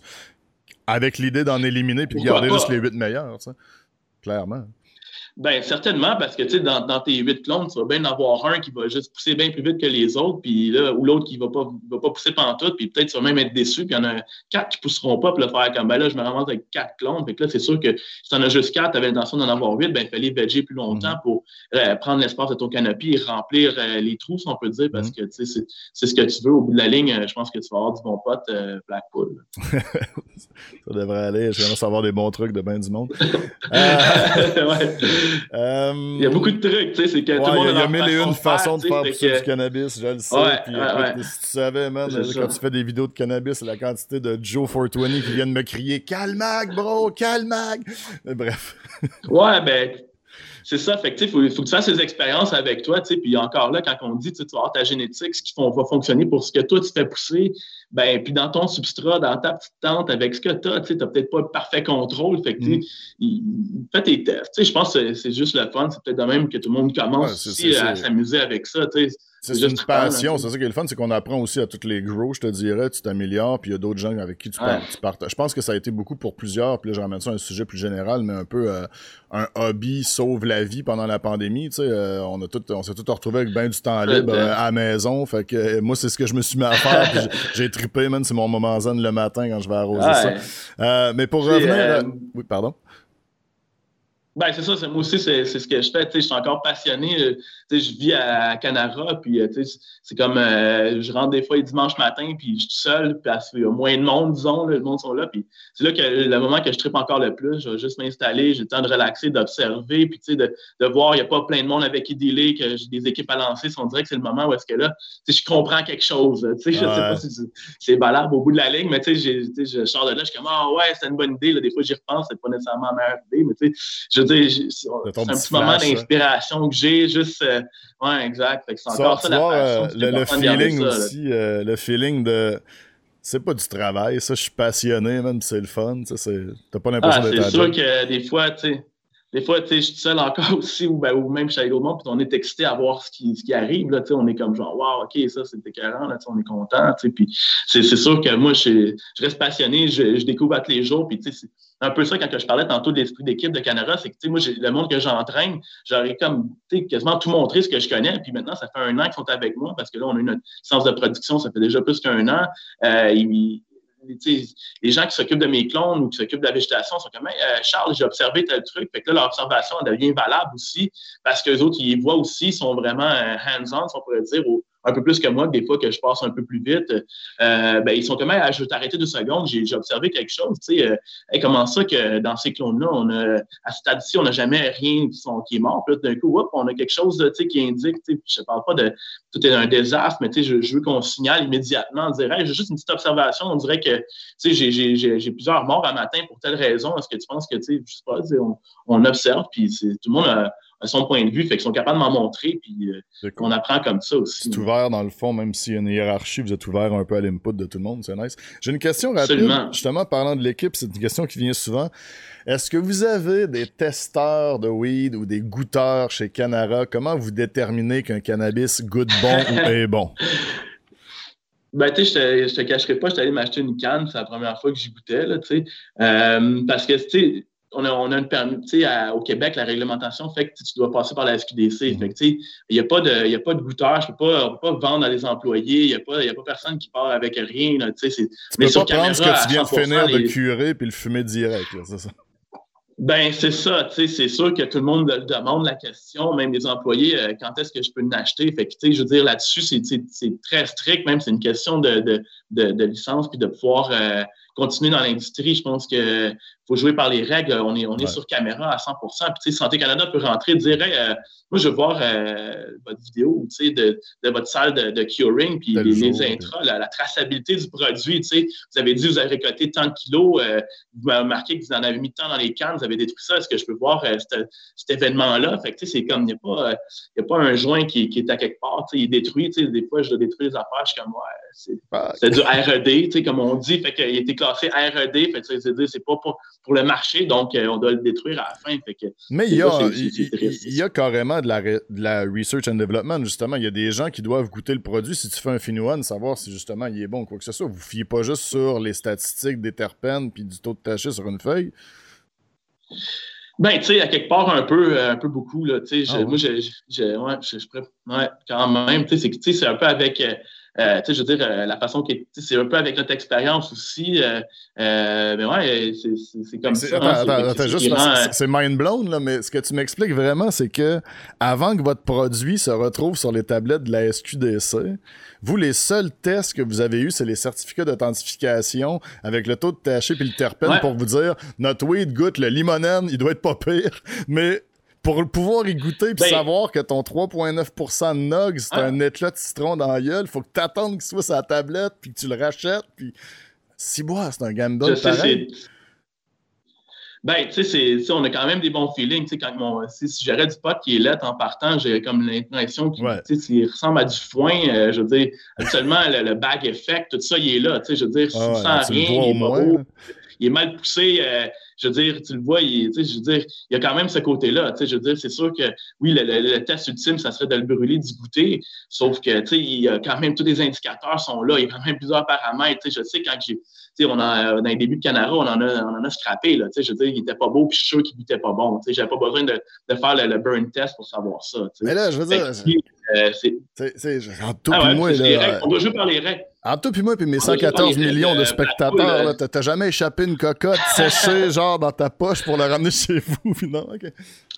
Non, tu sais, moi, euh, j'ai une security clearance avec euh, Santé Canada. Tu sais, je ne vais pas commencer à niaiser avec ça, perdre le fait que je peux travailler là, perdre mon dream job pour une cocotte. Tu sais, c'est comme, euh, pour moi, ça n'a rien à voir. Tu sais, c'est même pas, c'est même pas un, j'y pense même pas. Ça fait ça que j'ai sign up pour ça, si on peut dire. tu sais, c'est ce uh-huh. que je savais en partant, que c'est pas juste, hey, on s'en va dans, le lounge. Puis, tu sais, je pense que j'ai même entendu, par contre, qu'il y avait moyen d'avoir une licence pour avoir un genre de lounge avec raccompagnement, euh, à, la maison. Tu sais, je pense que ça, c'est possible à avoir, mais je ne suis, pas trop sûr par rapport quand ça vient au licenciement. Écoute, moi, je ne le sais pas, mais, mais non, je n'échappe pas de cocotte dans mes poches parce que tu sais, ce serait comme prendre un produit contrôlé. Je veux dire, après ça, c'est la RCMP qui vient. Là, tu sais, c'est comme, c'est comme si tu as volé des médicaments à ta job. Là, tu sais, je veux dire, euh, dans le trouble. C'est un dossier qui ouais, je sais, j'ai insinué quelque chose que je me doute bien que tu faisais pas, mais je me dis, sur ça, ça, doit être assez euh, rough euh, au niveau de, Moi, je veux dire, je vois mes petits bébés. Si tu me dis, tu vas faire pousser ça pendant,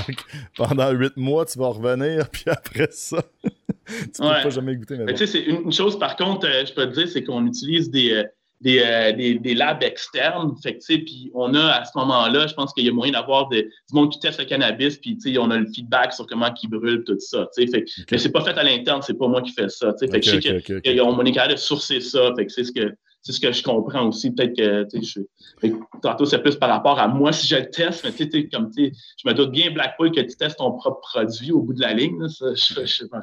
Mais en tout cas, ouais, non, non, mais j'essaie de me mettre dans, vos, euh, dans votre pause justement pour qu'on comprenne mieux un peu à quel point c'est difficile, puis les espèces de cerceaux que vous devez passer au travers, la législation, ce que le gouvernement vous impose.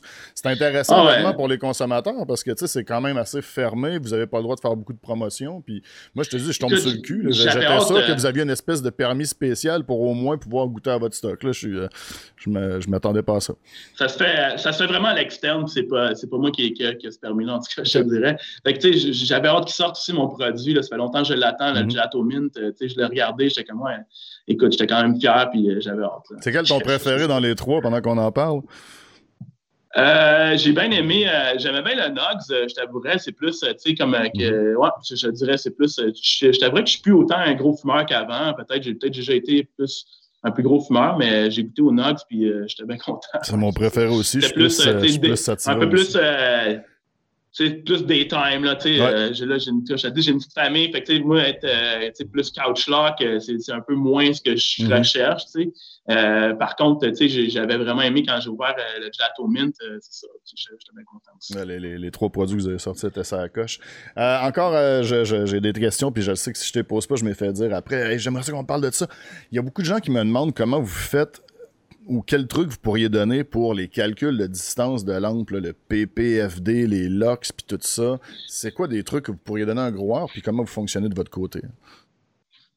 Ben, tu sais, ça dépend en fait quelle lampe que tu as, je te dirais. Euh, quand ça vient au LED, je te dirais que moi, j'ai pas tant d'expérience avec ça à Blackpool. Je ne commencerai pas à dire que j'en ai testé plein. Je sais que maintenant, il y en a qui ont des nouvelles technologies tout le temps. Tu as comme le sunset, sunrise, tout ça. Mais moi, je faisais, tu sais, un truc que je faisais, c'est vraiment, tu sais, tu vas, euh, maintenant, c'est sûr qu'on travaille avec des gants, mais dans le temps, quand j'avais, euh, tu sais, un petit blower, tu mets ta main au-dessus de ton canapé, euh, tu sais, si ça commence à brûler ta peau, ben, il y a des bonnes chances que tu brûles ton bas. Le bon vieux bro science.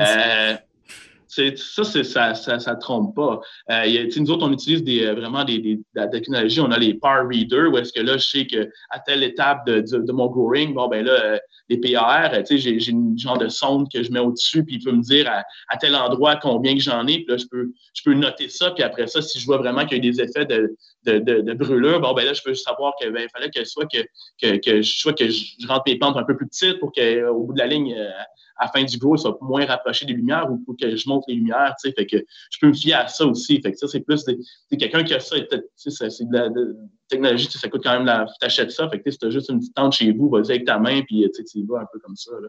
Aussi, utiliser euh, tes filets, tu sais, quand on parle de, de, de, mettre des filets aussi, tu, tu mets ton un genre un peu un genre de filet de volleyball, là, si on peut dire, au-dessus, mm-hmm. puis de, de tasser tes noix qui sont vraiment ça trop pas, de faire un peu de stretching, tu les bouger pour que étaler comme ton, ton canopé qui soit un peu, euh, un peu even partout. C'est peut-être ça que je dirais. Question pour revenir sur clones aussi qui vient du public. Est-ce que tu fais du, en fait, de la tissu culture pour protéger tes génétiques à long terme? Ça, si tu veux l'expliquer, c'est quoi? Moi, je t'avoue que je ne connais pas ça. Ben, tissue culture, euh, c'est sûr que ça se passe dans un lab, OK, avec, euh, avec beaucoup d'équipements, tout ça. Euh, Canada, on a l'intention d'en faire. Euh, en ce moment, c'est pas quelque chose que, tu sais, c'est c'est comme un peu une autre. Comment je pourrais dire ça? Euh, on n'en fait pas présentement, on, veut en faire. C'est sûr que conserver les génétiques présentement, je roule avec mes mères, je conserve en, en plantes vivantes. Euh, c'est vraiment de la culture in vitro. Donc, on prend un petit tissu, on est capable peut-être même de, de, remettre la génétique à zéro, d'éliminer les stress qu'elle aurait pu accumuler dans sa vie, tout ça, puis conserver ça dans un frigidaire. Moi, je suis pas un gars de lab. Fait je veux dire, c'est quelque chose que, que je trouve intéressant, mais est-ce que c'est vraiment euh, plausible à, à grande échelle? Je, crois que oui. Je pense qu'il y a même des, compagnies qui se spécialisent là-dedans, conserver tes génétiques, tu peux envoyer ça à l'externe, ils te mettent ça en, in vitro, tu sais. Euh, c'est un peu comme vu qu'on est encore à moyen start-up, fait ça serait euh, investir beaucoup de temps, beaucoup d'argent pour, pour, conserver nos génétiques ou est-ce que euh, peut-être qu'au bout de la ligne, même, je te dirais, est-ce que, est que dans un an ou deux ans, est-ce que c'est ce que le monde veut le fumer de toute façon? Tu, comprends? Fait que mm-hmm. En sortir des nouvelles aussi, c'est autant valable que peut-être conserver ceux que ça fait deux, trois ans que le monde, euh, je sais pas, tu sais. C'est peut-être ça, c'est vraiment mon point de vue, tu sais, là-dessus. C'est que, pour l'instant, quand ça vient au tissue culture, pour l'instant, c'est juste la, conservation des mères que tu as qui va être la conservation de votre génétique. Ouais. Puis, exact, exact. Ces mères-là, autre question rapide, vous gardez ça combien de temps, une mère, avant de penser à la remplacer? Parce que j'ai pour mon dire, ou de ce que j'ai lu, plus le, plan est vieux, plus il peut avoir facilement des problèmes ou des choses comme ça. Y a-t-il une période limite? Ouais.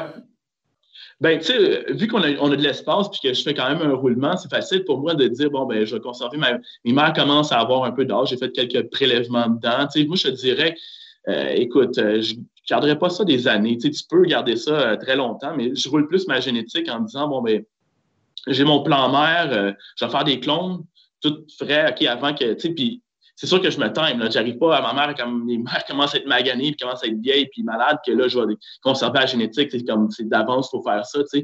Je sais que bon, ben, je fais un prélèvement ou deux. À chaque fois, je vais me garder un backup de mère. Fait que moi, je les envoie en même temps que dans la végétation. sais, quand tantôt, je te disais, j'envoie, disons, je sais pas, un, de même 1500 plantes en végétation.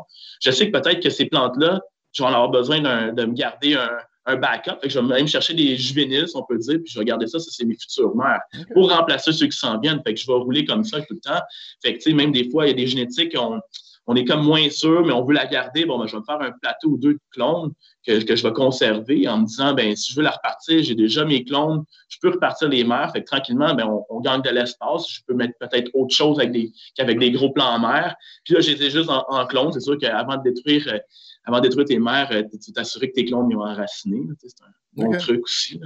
Euh, c'est un peu ça qu'on fait. Fait qu'on fait un roulement, mais tu sais, je garde jamais plus que trois à six mois, je te dirais. À passer six mois, on dirait que, surtout si tu as coupé dedans beaucoup, tu sais, à chaque fois, c'est quand même, tu sais, tu leur fais mal. Tu sais, oui, ils récupèrent, euh, c'est exponentiel, mais tu sais, à un moment donné, t'es comme, tu sais, puis ils deviennent plus grosses, ils deviennent plus hautes, t'es rendu avec un tabouret, tu sais, c'est comme là, t'as toute l'énergie qui va juste monter jusqu'à dans le top de la plante. tu sais, c'est ça aussi, on veut les garder assez basses, on veut, puis tu sais, les plantes, euh, ils reviennent de tu repars tes clones, comment elles sont, sont sont belles, sont fraîches, sont toutes propres. C'est comme c'est plus, plus intéressant à travailler avec. Je comprends, je comprends. On va continuer maintenant dans la croissance de la plante, les trucs que tu peux donner un peu ou les, les, techniques que tu peux révéler. Puis s'il y a des secrets aussi, des fois que vous voulez garder euh, pour vous, je peux comprendre. Qu'est-ce que vous faites comme technique de défoliation ou de low stress training? Est-ce que vous avez des espèces de normes après tant de journées, euh, après tant de nodes? Euh, est-ce que vous y allez pour du ouais? Euh, je te dirais que là-dessus, euh, comment je pourrais dire, ben, c'est sûr que quand on part en, végétation, moi j'aime ça euh, faire un, premier nettoyage de bas de plante. C'est comme de toute façon, c'est premier avec le flood and drain, toujours un peu d'eau qui revole, c'est comme proche du substrat. Fait que c'est peut-être là où est-ce que j'ai encore c'est là que s'il y a un problème, il peut débuter souvent avec les, ceux qui ont moins de les feuilles les plus faibles. Fait que quand j'envoie mes plantes de, végétation, bon, j'ai décidé de veger un certain nombre de temps, dépendant du canopy que je veux mettre, le nombre de plants, des sortes. Mais je fais un premier clean-up de bas de plants. je fais mon premier pruning, si on peut dire. C'est sûr que je nettoie ça, j'envoie ça assez clean pour déjà décider, euh, bon, ben là, il y a des, des, plantes qui sont plus touffues, qui, qui de partout, j'en élimine carrément. Euh, je fais un bon clean-up en partant. Il y en a que des fois, c'est assez quasiment pour je ne dirais pas tout le long, mais que c'est déjà une grosse job. Après ça, en deux, troisième semaine, surtout vers la fin de la deuxième semaine, j'aime ça venir faire un autre bon pruning, un autre bon clean-up pour vraiment voir si j'ai des, des bas de plants, tu vois déjà une petite branche qui part avec un bud, ben là, tu as plus de branches que de buds. Fait enlève ça, clean ça, garde ça propre pour que aussi la lumière puisse pénétrer. Euh, j'aime ça pouvoir, c'est peut-être dur à s'imaginer, mais me pencher puis pouvoir voir que bon, la lumière elle pénètre jusqu'au substrat. Euh, sinon, je sens que c'est trop pogné. Fait que là, ouais, c'est ça. Le, le climat doit être euh, trop humide là-dedans. Un peu de lollipopping aussi, ou est-ce que tu gardes ça jusqu'en bas, toi? Euh, non, c'est ça. Je, fais un peu du lollipopping. Là. Je, clean un bon tiers de la plante que j'enlève complètement tout. C'était un peu plus systématique, un bon standard. Il y en a qui ça va être vraiment plus sévère que d'autres parce que là, je, je sais que bon, celle-là, euh, enlève-en plus parce que là, dans la fois, nous a fait vraiment trop de, de, de, fluffy, si on peut dire, dans le bas de plante. Fait qu'on veut vraiment avoir tous des buds, tous des, des, des petits euh, des messieurs là, mm-hmm. solides partout. Les donkey Fait que, un peu ça. Ouais, c'est ça que je voulais dire. fait que, tu sais, aussi, par la suite, il y a certaines plantes où est-ce que, tu en partant, sont moins feuillues. Fait que, tu sais, il y a moins de défeuillage à faire. Moi, je crois quand même, il faut en garder. Il y a comme un juste milieu. Il y en a qui, sont tellement euh, plein, de, plein de feuilles qu'on n'a pas le choix d'en enlever. Fait que là, on vient faire peut-être un autre défeuillage. Mais, tu sais, je trouve aussi des fois, euh, tu sais, envoyer une équipe dans une salle, tu sais, c'est là que, tu euh, c'est là que tu peux faire des dommages aussi. Tu sais, c'est comme des fois, des fois, trop, c'est comme passer. Tu, veux y aller une fois, faire un événement, devoir faire un effeuillage, mais c'est fini. Tu n'irai pas 4-5 euh, fois faire un effeuillage parce qu'à un moment donné, tu fais mal à la plante aussi. Il y a un moment que c'est plus le temps. Tu es comme, mm-hmm. trop tard. Là, euh, passer 3-4e semaine, c'est cruise control un peu. Euh, si tu as manqué ton arrosage dès le départ, tu, parles tu vis avec. Là, tu parles en croissance ou en floraison 3-4 semaines? C'est le 21 jours de floraison, c'est ça? Ouais, Le fameux 21 jours, tu fais un dernier de foliage. C'est le 21 jours de floraison tu touches plus. Puis, tu sais, peut-être une certaine génétique, tu vas aller faire un, peut-être un petit dernier feuillage. Euh, Ou de la euh, défoliation sélective. si c'est nécessaire. Sélective un peu parce que là, tu vois que vraiment c'est trop dense, puis tu veux laisser un peu de, de, de, pénétration de lumière dedans. Mais euh, passer ça, euh, c'est plus le temps d'y toucher. Tu sais, comme tu, tu, vis avec. Là, fait que tu t'as fait quand même ton travail arrive, puis tu veux faire moins d'intervention parce que tu es rendu avec des filets, tu es, déjà installé, c'est comme aller là-dedans, c'est gommant, c'est comme le monde a plus de chances de faire des dommages quasiment que, de faire du bon.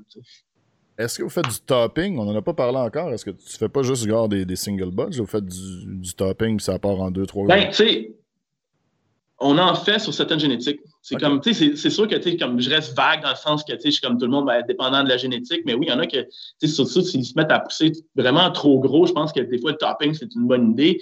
Des, des fois, c'est quand même du single bud, un peu en sapin de Noël, si on peut dire, où est-ce que là, tu sais, pareil, tu as tout, euh, tu sais, quand tu fais sapin de Noël aussi, tu as de l'éclairage qui vient de tous les côtés, fait que tu as quand même un avantage aussi que d'avoir juste un tapis, où est-ce que là, c'est tout en même hauteur. Fait que, ça, mais c'est encore là, tu sais, je, je vais être bien générique, c'est dépendant de la, de la génétique. C'est la bonne réponse à bonne des questions du cannabis. Mais juste pour préciser, juste pour préciser, parce que c'est euh, peut-être ce que euh, j'ai sauté par-dessus, il y a un effet un peu, vous faites un sea of green, vous faites un peu plus, comme vous avez l'espace, j'imagine, dans ma tête de gars qui gère sa petite tente, c'est que c'est plus avantageux pour vous de faire moins de training, moins de topping, moins de, de, low stress training, d'arranger toutes les branches que de faire un beau gros sea of green, vous arranger pour que l'irrigation, les nutriments, puis tout ça soit fiable, que de vraiment essayer de maximiser chaque plant pour euh, qu'il occupe un maximum d'espace. C'est plusieurs plans qui vont occuper, l'espace. Ben, tu l'as dit, euh, M. Blackpool, euh, c'est que nous autres, on n'a pas vraiment de, de, limite de plantes. C'est comme, je veux dire, quelqu'un qui, a, une limite qui dit que j'ai 50 plantes, ben, c'est sûr que là, lui, il va, il va taper plus souvent, il veut avoir vraiment 50 monstres, si on peut dire. Là, il va garder, c'est sûr, ses mères, ses petites plantes qui vont rouler. Mais nous autres, moi, je peux juste racheter des plantes pour remplir le canopé. Fait, à un moment donné, j'ai mon temps de veg, je peux jouer avec ça. Fait, je peux réduire mon temps de veg, ben, écoute, plus vite que je vais en floraison, plus vite que j'ai un roulement. Ben oui, clairement. En plus, justement, comme tu leur fais moins de low stress training, les, les plantes sont moins stoppé ou disons ralenti dans leur croissance, puis tout ça, tu les fais virer en flot plus rapidement. Il y a un truc qui m'avait été dit justement par Nick, euh, Nick d'ailleurs que je salue, je pense qu'il fait les 100 pas dans la salle à côté. Je le vois moi dans la porte, mais on le voit pas dans ouais, doit être. Euh, j'imagine que c'est lui. Je le vois en train d'écouter l'interview sur son salle. Euh, mais il y a un truc qui a mentionné, si je me trompe pas, à un moment donné, sur Reddit ou je sais pas trop où, là, mais que vous avez exemple pour, mettons, le Gelato Mint ou le Nox, n'importe lequel, mais à quel intervalle vous avez une récolte prête, disons, là, soit à récolter ou à envoyer à la SQDC? C'est-tu à toutes les deux semaines, si j'ai bien entendu? Ben, tu sais, écoute, euh, chaque... on récolte à chaque semaine. Euh, par rapport au, gelato mint comme tel, il faudrait j'aille quasiment voir l'horaire, qu'est-ce qui s'en vient.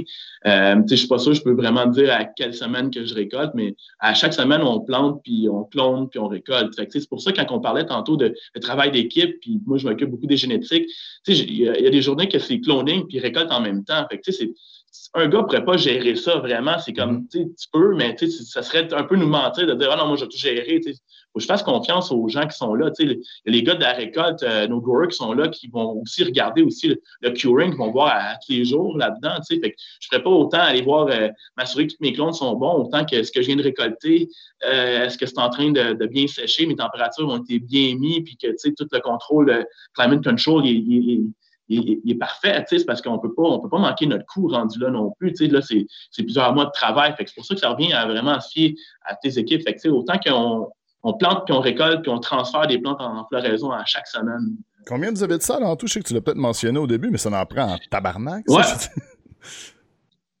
ah, je ne l'ai pas sacré en nombre, mais euh, je te dirais, j'ai. Euh, ouais, c'est ça.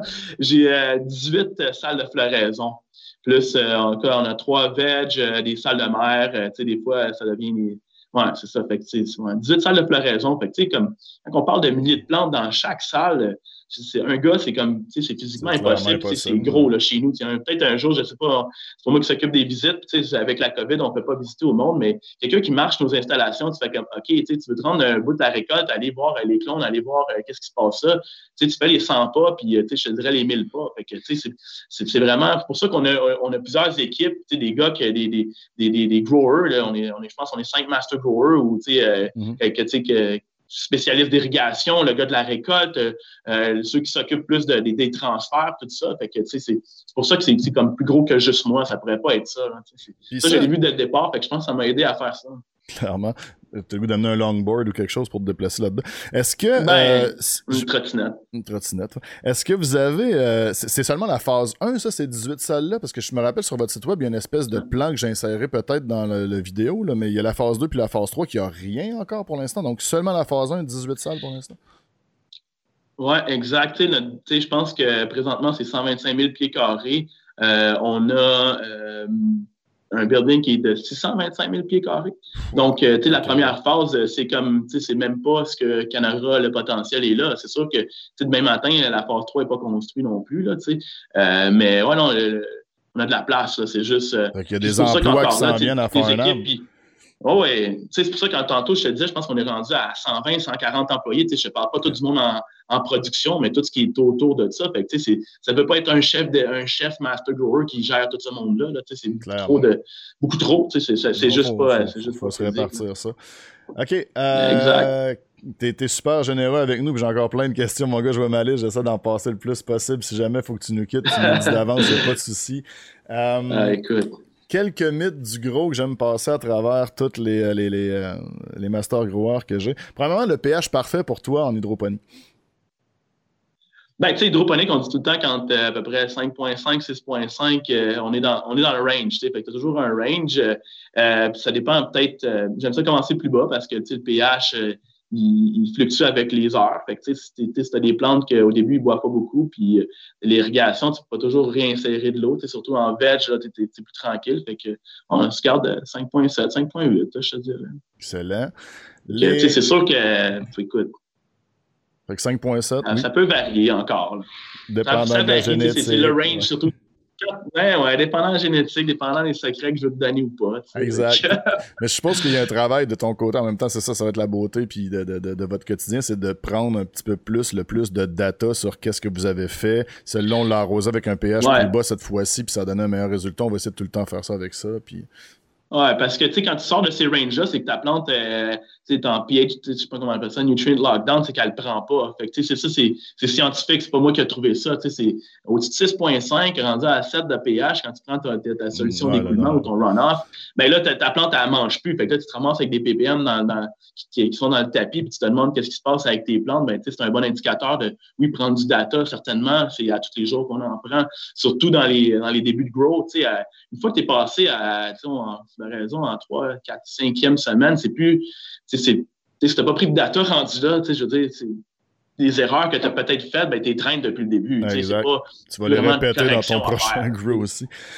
tu parles de PPM, euh, tu parles de PPM, des fois je, pose des questions où je me dis, je vais l'air stupide parce qu'il y a bien des growers plus ben, expérimentés que moi, mais euh, est-ce que toi, tu as une espèce de, de, range de PPM que tu aimes avoir un, je sais pas, en hydroponie, vous n'avez pas de run-out, I guess, ou quelque chose du genre, mais quand tu nourris, tu mesures on ton du run-out, oui. Ouais.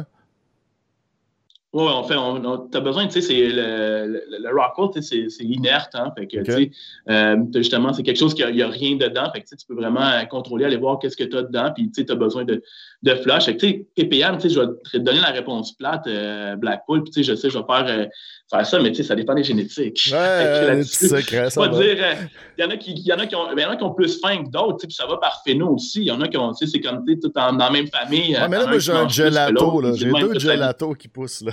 Je me tiens autour de 1200. ok, j'arrête, je te gasse. Euh... Ouais, c'est ça. Tu sais, puis je n'ai pas vu ton gelato, tu sais, ça serait de regarder un peu, peut-être faire tes tests, je ne dirais pas de, de, de, regarder ta terre, euh, puis de faire, euh, checker qu'est-ce qui, qu'est-ce qui coule au fond de ton pot, je ne sais pas dans quoi tu es, si tu es capable de, de, collecter de la, de la solution d'écoulement, là, mais tu sais, ça serait de checker, mettre ton pH là-dedans, puis voir euh, à chaque fois que tu arroses, puis à chaque fois qu'est-ce qui sort au bout, tu sais, puis avec ça, je suis sûr que tes, tes amis growers peuvent t'aider aussi, c'est, pas c'est rien de, de, nouveau, là, tu sais. C'est ce qu'ils ont fait. Ils m'ont bien aidé à m'adapter à la coco, justement, j'ai des problèmes de pH au début. Ok, je continue. Euh, les fucking mythes du grow aussi, le plus gros mythe du grow que, euh, à date, en fait, tous les growers que j'ai interviewés m'ont dit la même chose, mais le flushing. Il y a encore des écoles de pensée qui disent que ça sert à rien. Il y a des écoles de pensée qui disent que c'est absolument nécessaire une semaine, deux semaines, trois semaines de flushing. Toi. Ben, moi, euh, fait que, tu sais, ça, c'est vraiment ce que je pense. Moi, je pense que c'est nécessaire.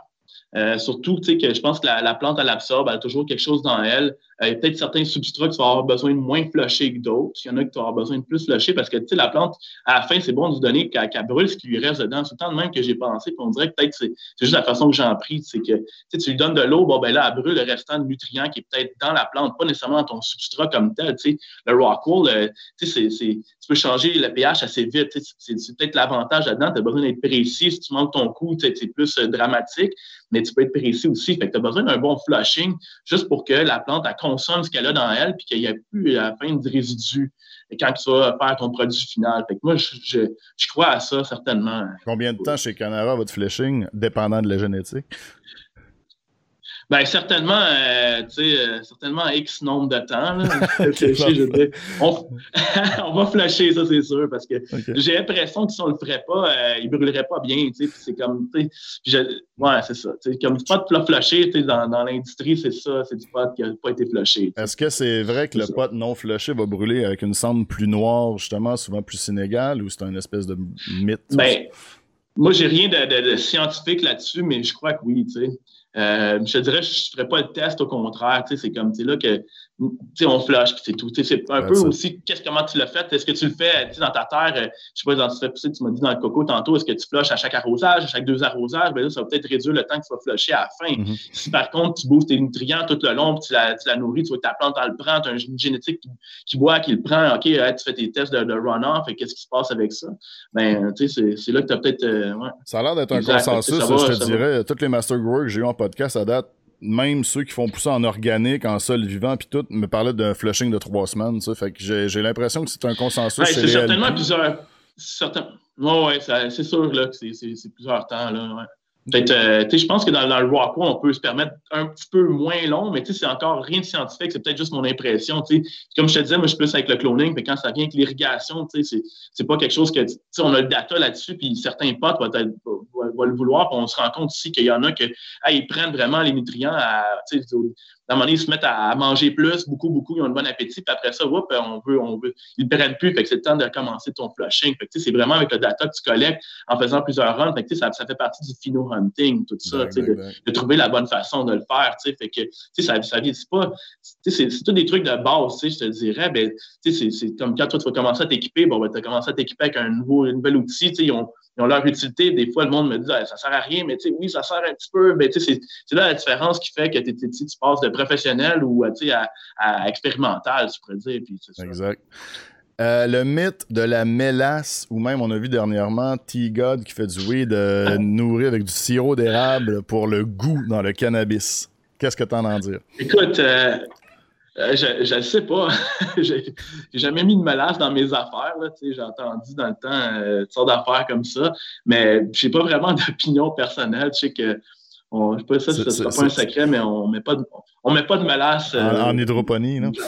Non, mais c'est peut-être plus quelque chose pour les sols vivants avec des bonnes bactéries, I guess. Ouais, c'est ça que je te dirais là-dessus. Tu sais, comment. Tu, tu verrais un cube de Rockwool, c'est un peu. c'est sec, c'est une éponge, c'est plate un peu. Il n'y a pas rien n'y a, pas, a pas de mélasse qui a de place là-dedans. tu sais, ça rentre pas. Pas de mélasse, OK.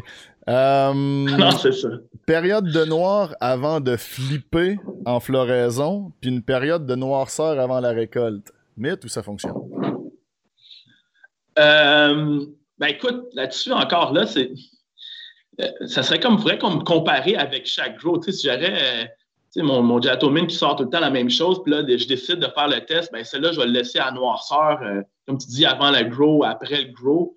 Peut-être que j'aurais un vrai comparable parce que, tu sais, oui, j'ai lu des, études là-dessus, mais tu sais, ça. T'as pas une opinion claire ou t'as pas de test de fait. C'est pas le contexte. Je suis pas convaincu. J'en ai qui m'ont montré vraiment des relations, mais tu sais, c'était quoi, le contexte? Est-ce que ça fitterait avec ce que nous autres on fait? pour moi, dire, ben, je vais continuer mon grow, est-ce que c'est parce que, pour moi, quand le grow est fini, c'est plus comme il ben, faut nettoyer la salle pour planter, que de dire ben là, je vais passer deux jours à tester, voir si mes cannabinoïdes vont monter. Peut-être que concrètement, vraiment, euh, concrètement, ce que tu me dis, c'est qu'il n'y a pas, ben, par exemple, une période de 36 à 48 heures de noir avant que vous flippez en floraison, puis vous ne faites pas non plus un 24, 36, 48 heures de noir avant de récolter. Tu sais, je te dirais que je ne sais pas si c'est bénéfique si on le ferait. On ne le fait pas euh, pour le moment. Tu sais, puis je ne dis pas qu'un jour, on ne va pas le faire, mais tu sais, il n'y a rien de scientifique selon moi. Puis tu sais, c'est vraiment mon opinion personnelle qui dit qu'il faudrait le faire. Tu sais. Je sais pas ce que tes autres euh, Master ont dit. la, même, la même réponse que toi, avec euh, la, la, petite. Euh, mm. Ça dépend de la génétique aussi qui twistait là-dedans. Je te dirais que moi, je commence à, à, lire là-dessus puis à regarder. Il y a des gens qui ont fait des tests en vidéo avec des certificats d'authentification. Tu sais, laisser zéro noirceur à la fin, 12 heures, 24 heures, 36 heures, 72 heures. Le 36 heures semblait être le truc qui avait le plus de terpènes, le plus de THC aussi. Après le 36 heures, ça commençait à redescendre. Mais tu sais, une étude sur une génétique, euh, ils ont-tu fait tout grandir ça comme ça? C'est pas du data encore assez grand, disons, pour pouvoir faire des. des, ah, c'est du data, tu sais, puis laisser, je veux dire, laisser ton, ton pote à noirceur, selon moi aussi, c'est que, tu sais, je veux dire, euh, l'humidité monte, euh, tu sais, c'est quoi ton, ton, contrôle de climat? Est-ce que tu peux peut-être risquer aussi de scraper les affaires, une récolte au complet? Fait que, tu sais, tester à grosse échelle, ça serait pas mon c'est pas ce que j'aurais envie de faire demain mm. matin, dire on va tester ça. C'est comme donc nos sortes, si on sort avec des bons terpènes, on sort avec des bons cannabinoïdes, je veux dire, c'est quoi? C'est peut-être là que justement un micro qui, qui, se, qui, se, qui fait ses propres tests, peut-être là-dessus, sur la plus petite échelle, peut vraiment aller chercher quelque chose de spécial ou est-ce que le whoop, euh, ça, L'enjeu de le tester sur une récolte de 1500 plants, j'avoue que c'est moins intéressant. Il faudrait presque que vous ayez une salle de test presque pour faire des espèces d'essais comme ça, puis les comparer à des, euh, pas des, euh, comment dire, des, des projets pilotes, mais bon, des, des, comment est-ce qu'on appelle ça, un médicament, donc il n'y a rien dedans, là, un, Placebo, anyway. Placebo. Voilà. Mais bon, euh, autre mythe, encore une fois, que moi j'ai fait, puis que j'ai vu de plus en plus de growers, euh, disons, à la maison faire, arroser les deux derniers arrosages avec une couche de glace au-dessus de ton médium, laisser la glace fondre aussi. Elle essayait de simuler, je te dirais, un gel de sol, comme une fin d'octobre-novembre. Tu sais, ben, je veux dire, la première chose que je vois, c'est que je me vois déjà charrier des poches de glace pour 1000 plantes, là, ou 2000 plantes. c'est comme... déjà en partant, c'est comme, ouais, OK, j'ai besoin d'un camion de glace qui m'en fournit. clairement, ça se fait pas à l'industriel, mais est-ce que vous baissez, par exemple, la température de vos tables d'irrigation vers la ouais, fin? ça, c'est sûr que c'est sûr qu'on peut jouer avec les températures. Ça, ouais, absolument. Ça, on peut, on peut décider, un peu euh, récréer un climat de fin d'automne ou est-ce que c'est le temps des récoltes. C'est sûr que ça, ça, on peut ajuster ça parce qu'on a quand même le plein contrôle à l'intérieur. On peut décider de, jouer avec l'humidité, jouer avec la température. Ça, il y a un contrôle qui se fait. Puis, tu sais, c'est vraiment. Euh, c'est là que justement, on, cherche vraiment à développer la, parfaite recette pour chaque, chaque phéno. Là, de dire, bon, ben là, à cette taille-ci, on commence à baisser. Puis celle-là. Est-ce que, est que, oui, ok, tu le fais pas, mais est-ce que selon toi, tu vas probablement me répondre la même affaire que la question d'avant, mais est-ce que selon toi, cet arrosage-là à froid et euh, cette contrôle de température-là crée le weed qu'on dirait plus coloré, plus mauve? Là, c'est souvent ce qui revient euh, avec cette espèce de, technique-là. Ben, tu sais, c'est vraiment pas scientifique, là, ce que je veux dire, euh, mais je pourrais pas te dire. Euh, moi, je pense que oui, peut-être, mais que, j'avais déjà eu des, des, affaires que je faisais. Euh, bon, ben, c'était un garage qui était tout le temps plus froid, puis l'autre à côté, c'était comme plus chaud tout le temps, puis la couleur, elle sortait plus de mon côté plus froid. Mais est-ce qu'à grosse échelle, vraiment, c'est là qu'on va aller chercher des couleurs? Je pense que oui, qu'il y, a une relation, mais tu sais, c'est pas non plus. Euh, tu sais, j'irais pas, euh, pas à l'extrême non plus. à, mettre ça avec de la glace, puis tout. à quelque part, c'est-tu utile aussi? Vous avez déjà un produit de qualité. Euh, on sait que vous faites euh, le hang drying 10 à 14 jours. Est-ce que vous faites ça à une température un peu plus basse aussi? Parce qu'on sait que les terpènes les plus volatiles s'envolent à des températures assez basses. Est-ce que votre technique de séchage est dans des chambres un petit peu plus froides? Ben, tu sais, je te dirais que par rapport aux techniques de séchage, je peux te dire que c'est hang dry, mais là, c'est là qu'on rentre dans, peut-être dans les secrets de l'industrie. D'accord, d'accord. Je ne vais pas être plate, je t'aime bien Blackpool, là, mais tu sais, ah je, te dirais. Je verrai ça quand j'irai faire ma visite. Moi, c'est ça. Il faut tu demandes à quelqu'un pour. Euh, exact. Vous trimez à la main, right? Ouais, c'est hand trim. À 80% ou à 100%? Parce qu'il y a beaucoup de LP qui me disent qu'ils hand trim, ben, mais qui enlèvent, ils envoient quand même leurs petites cocottes dans les machines. Là. Ouais, la petite, les petites cocottes vont dans les machines. On met ça, on passe à la machine parce qu'à un moment donné, hand trimé, quelqu'un qui passe aussi sa petite cocotte, elle s'en va pas dans, comme quand on parle des, des nugs, tout ça. Bon, ben, les grosses cocottes qui ont été séparées, ont été trimées à la main. C'est là que justement, quand on parle de conservation des terpènes, tu passes ça dans une machine, c'est sûr que là, ça ben, un petit quelque part, j'imagine. exact. Fait que oui. Euh, on parle de pré-roll, justement. J'entends dire dernièrement que les LP, ça se parle beaucoup quand même entre vous et que la plupart des pré-rolls qu'on retrouverait à la SQDC, ça serait de la trim ou justement des bas de plan, les petites cocottes, des choses comme ça.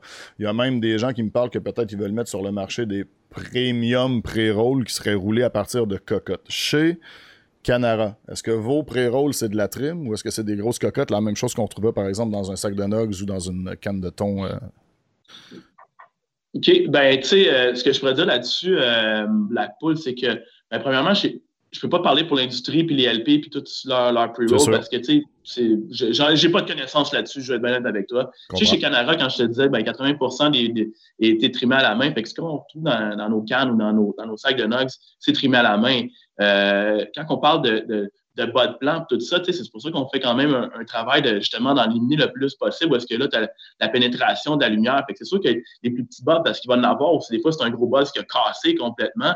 Ben oui, c'est là qu'on envoie à machine, c'est des bas, c'est ça qui s'en va dans nos pre-rolls. Il n'y a pas de trim là-dedans. Là. J'envoie pas euh, de, de, restant de feuilles pour buffer tout ça, puis juste passer mon produit. Tu sais, je te dirais que ça s'en va plus. Euh, non, c'est ça. C'est vraiment plus euh, des, des buzz écoute, on a nos meilleures qualités, on veut vraiment les servir euh, de la meilleure façon. Puis après ça, euh, ça, le reste, ça, peut aller en pre-roll si on veut. Euh, on a parlé beaucoup quand vos sacs jaunes sont sortis. Moi, ça m'a vraiment intrigué l'emballage à l'azote. J'ai eu l'impression aussi que vos cannes de thon, c'est emballé à l'azote. C'est peut-être pas non plus ton département. J'extrapole un peu. Tu me dis si tu peux en parler. Mais est-ce que c'est un secret aussi pour conserver les terpènes? Pourquoi vous avez choisi ce, type d'emballage à l'azote-là? Est-ce que je me trompe en disant qu'il y a de l'azote aussi dans les cannes de thon? Ben, je pourrais dire, dans les cannes de thon, euh, on, l'a arrêté l'azote. Après, on s'est rendu compte aussi, c'est quand on parlait de, tester le marché, tu sais, je te dirais, j'avais jamais envoyé de canne de thon sur le marché avant ça. Mm-hmm. Euh, puis on s'est rendu compte que, tu sais, c'est peut-être plus utile sur un produit qui va rester ses tablettes plus longtemps, dans le sens que, tu sais, on sait que ça va être storé. Non, mais tu sais, je, je, je, Ouais, ben là, c'est pas ça que je voulais dire dans ce, dans ce sens-là. C'est plus, mm-hmm. euh, on s'est rendu compte que, tu sais, quand, que, quand que, l'azote, euh, ben, peut-être que ça asséchait le produit. Fait que, les prochaines, les prochaines batches, on a quand même vu aussi les commentaires là-dessus que, bon, ben là, euh, je suis dans les cannes, on, a arrêté ça. Euh, quand ça vient pour le sac de notes, je te dirais, j'ai pas vraiment, je sais pas. Pour le sac de notes, c'est pas moi qui, qui l'ai emballé, mais je sais que pour la canne de thon, on s'est rendu compte que, ben, écoute, notre produit été bien hang dry, a été bien curé, l'azote n'est pas nécessaire pour ça. Fait que c'est vraiment, tu sais, humblement, je sais pas par rapport à, tu sais, au début, je ne savais pas, moi, où est-ce qu'il allait aller, mon produit. Il va-tu rester dans un entrepôt euh, pendant euh, trois mois avant d'être mis ses tablettes? C'est pas comme si euh, on sait que ça, demain matin, ça va être vendu. J'avoue que c'est un peu ça comme ce que j'ai lu sur l'azote, c'est que c'était fait pour les produits qui allaient être emballés vraiment plus à long terme, mais c'est pas le cas de votre produit, il est consommé assez rapidement. Mais content d'apprendre, ok. J'étais curieux, je me demandais si vous aviez continué ou arrêté. En fait, j'ai pas vraiment d'avis. Est-ce que ça va être mieux, est-ce que ça va être moins bon? J'ai hâte de voir. ok. Euh, on a appris certains des strains qui s'en venaient pour le mois d'avril. Je me doute bien que ça va pas tout sortir en même temps. Est-ce que tu es capable de nous donner un scoop à savoir c'est quoi les prochains produits qu'on va pouvoir voir sur les tablettes de la SQDC? Euh, ben écoute, euh, il y a d'autres produits qui s'en viennent, mais tu sais, je, je, vais laisser ça. Tu sais, je suis pas ici pour faire la promotion, malheureusement. Tu sais, je vais répondre à la, la, chose plate. Tu sais, je connais pas assez la. Tu sais, moi, je travaille dans un jardin dans le sens que tu sais, je connais pas assez ce que, ce que j'ai le droit de dire, pas de dire. Ouais, je, comprends. Déjà, mettons, mettons une, que... une heure et demie que je te parle, fait que je pense que j'en ai déjà dit beaucoup. Mettons que je change puis que je fais totalement une autre question. Euh, Est-ce que vous avez récolté du Decidos récemment ou du Strawberry par hasard? on en récolte, euh, on en récolte, tu sais, j'en récolte depuis longtemps de ça, c'est encore là, j'en ai utilisé, quand on parlait de phino hunting, hein, c'est sûr qu'on les a, qu'on les phino hunt, toutes ces, strains-là, je peux te dire. Hein. J'arrête, j'arrête, mm. ça pédale fort, euh, je me dis, on va se rendre à Sorel, là, si pédaler vite de même. Mais disons que dans, dans mon ouais, sondage... Je t'aime bien Blackpool, mais je peux pas tout dire, tu sais, à un moment donné, on peut être Dans, dans mon euh, sondage non officiel, je te dirais que c'est le Strawberry puis le Docido qui est le plus attendu chez vous, je te laisse ça comme ça. Euh, j'ai vu une question passer dans le chat, puis je me sentirais bien mal de ne pas la poser parce que ça m'intéresse aussi. Quand on fait le lollipopping ou le pruning, moi j'ai tout le temps eu comme pour dire, puis ce que je fais de mon côté, j'essaie de laisser 3 à 4 cocottes maximum dans le haut de chaque euh, bud site, là, appelons ça comme ça, je te dirais. C'est une, euh, une technique que tu préconises ou c'est un secret de l'industrie ou est-ce que toi tu te dis en laisser beaucoup? Écoute, tu sais, moi, c'est. Moi, il y a certainement une, une, mesure à prendre, mais tu sais, ça va dépendre que combien de temps tu as fait de VG?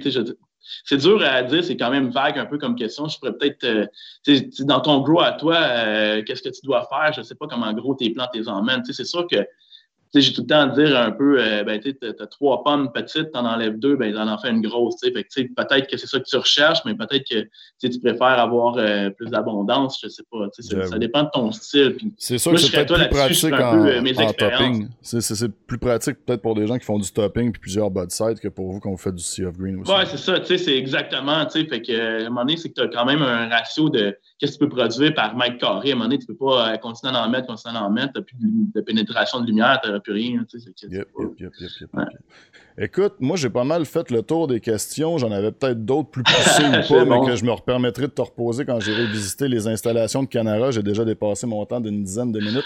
Y a-t-il quelque chose que tu aurais aimé dire, peut-être, euh, aux consommateurs québécois, à la commu, disons, de ça, ça reste une commu des fois peut-être un peu plus raffinée que le, consommateur standard, là, mais j'ai vu passer des questions, en fait, dans le Ask Me Anything de Nick, puis il y en a une qui n'avait pas été répondue parce que postée après, là, mais qu'est-ce que vous pensez, par exemple, que les consommateurs puis les clients de la SQDC peuvent faire pour faire évoluer la mentalité et peut-être même aider le gouvernement à changer certaines lois, parce que je sais que vous en venez avec des concentrés, des choses comme ça qu'on pourra peut-être même pas goûter malheureusement.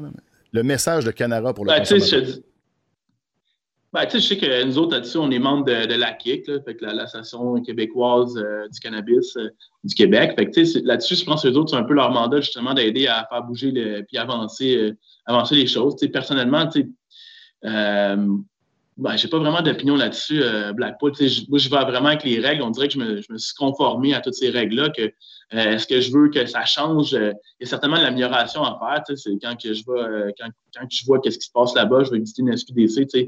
Ben, c'est sûr que voir le produit, ça serait intéressant. C'est peut-être la première chose qui me vient, mais c'est vraiment une opinion officielle. C'est pas Canada qui pense ça. c'est peut-être pour le consommateur, ça serait intéressant. Est-ce que c'est viable? Ben, je sais pas. Ouais, je pense que ça l'est. On le voit dans d'autres provinces. On le voit dans d'autres provinces, le petit, euh, le petit truc avec la base. beaucoup à Vancouver. Euh, j'étais passé beaucoup de temps à Vancouver, peut-être tu peux regarder les pots maçons puis regarder qu'est-ce que tu achetais. Mm. Est-ce que la SQDC va se rendre à faire ça? Je ne sais pas. Est-ce que c'est quelque chose que, personnellement, je vais militer pour ça? Ben, regarde, c'est comme pas mon combat, vraiment. Je suis d'accord, je suis d'accord. Écoute, tu peux pas vraiment faire la, promotion de tes produits, mais moi, je peux le faire. Euh, je pense que le truc, qu'on peut dire peut-être aux consommateurs québécois, si on veut que le comment dire, la mentalité s'améliore, c'est de continuer à ne pas focuser juste sur le cannabis à 20% et plus, de focuser un peu plus sur les terpènes, puis d'encourager des compagnies comme vous qui indiquent les terpènes sur le sac ou sur le contenant, qui indiquent également la date de récolte, qui est très appréciée sur votre emballage. Puis ça, c'est mon côté chauvin, mais d'encourager des compagnies québécoises parce qu'avec la pandémie puis tout, l'économie locale, c'est important. Puis parce que, je vais le dire euh, de, comme ça, parce qu'il faut le dire, vous faites du très très bon cannabis de qualité, qui goûte bon, qui bosse bien. Gelato qui est disponible à la SQDC, le Nogs Early Lemon Berry également et le CBD Critical Mass Orchid Harmony. Merci beaucoup, Charles Olivier. Ça a été très généreux de ta part. J'ai hâte de visiter vos installations après cette pandémie et je te souhaite de continuer à faire du bon cannabis.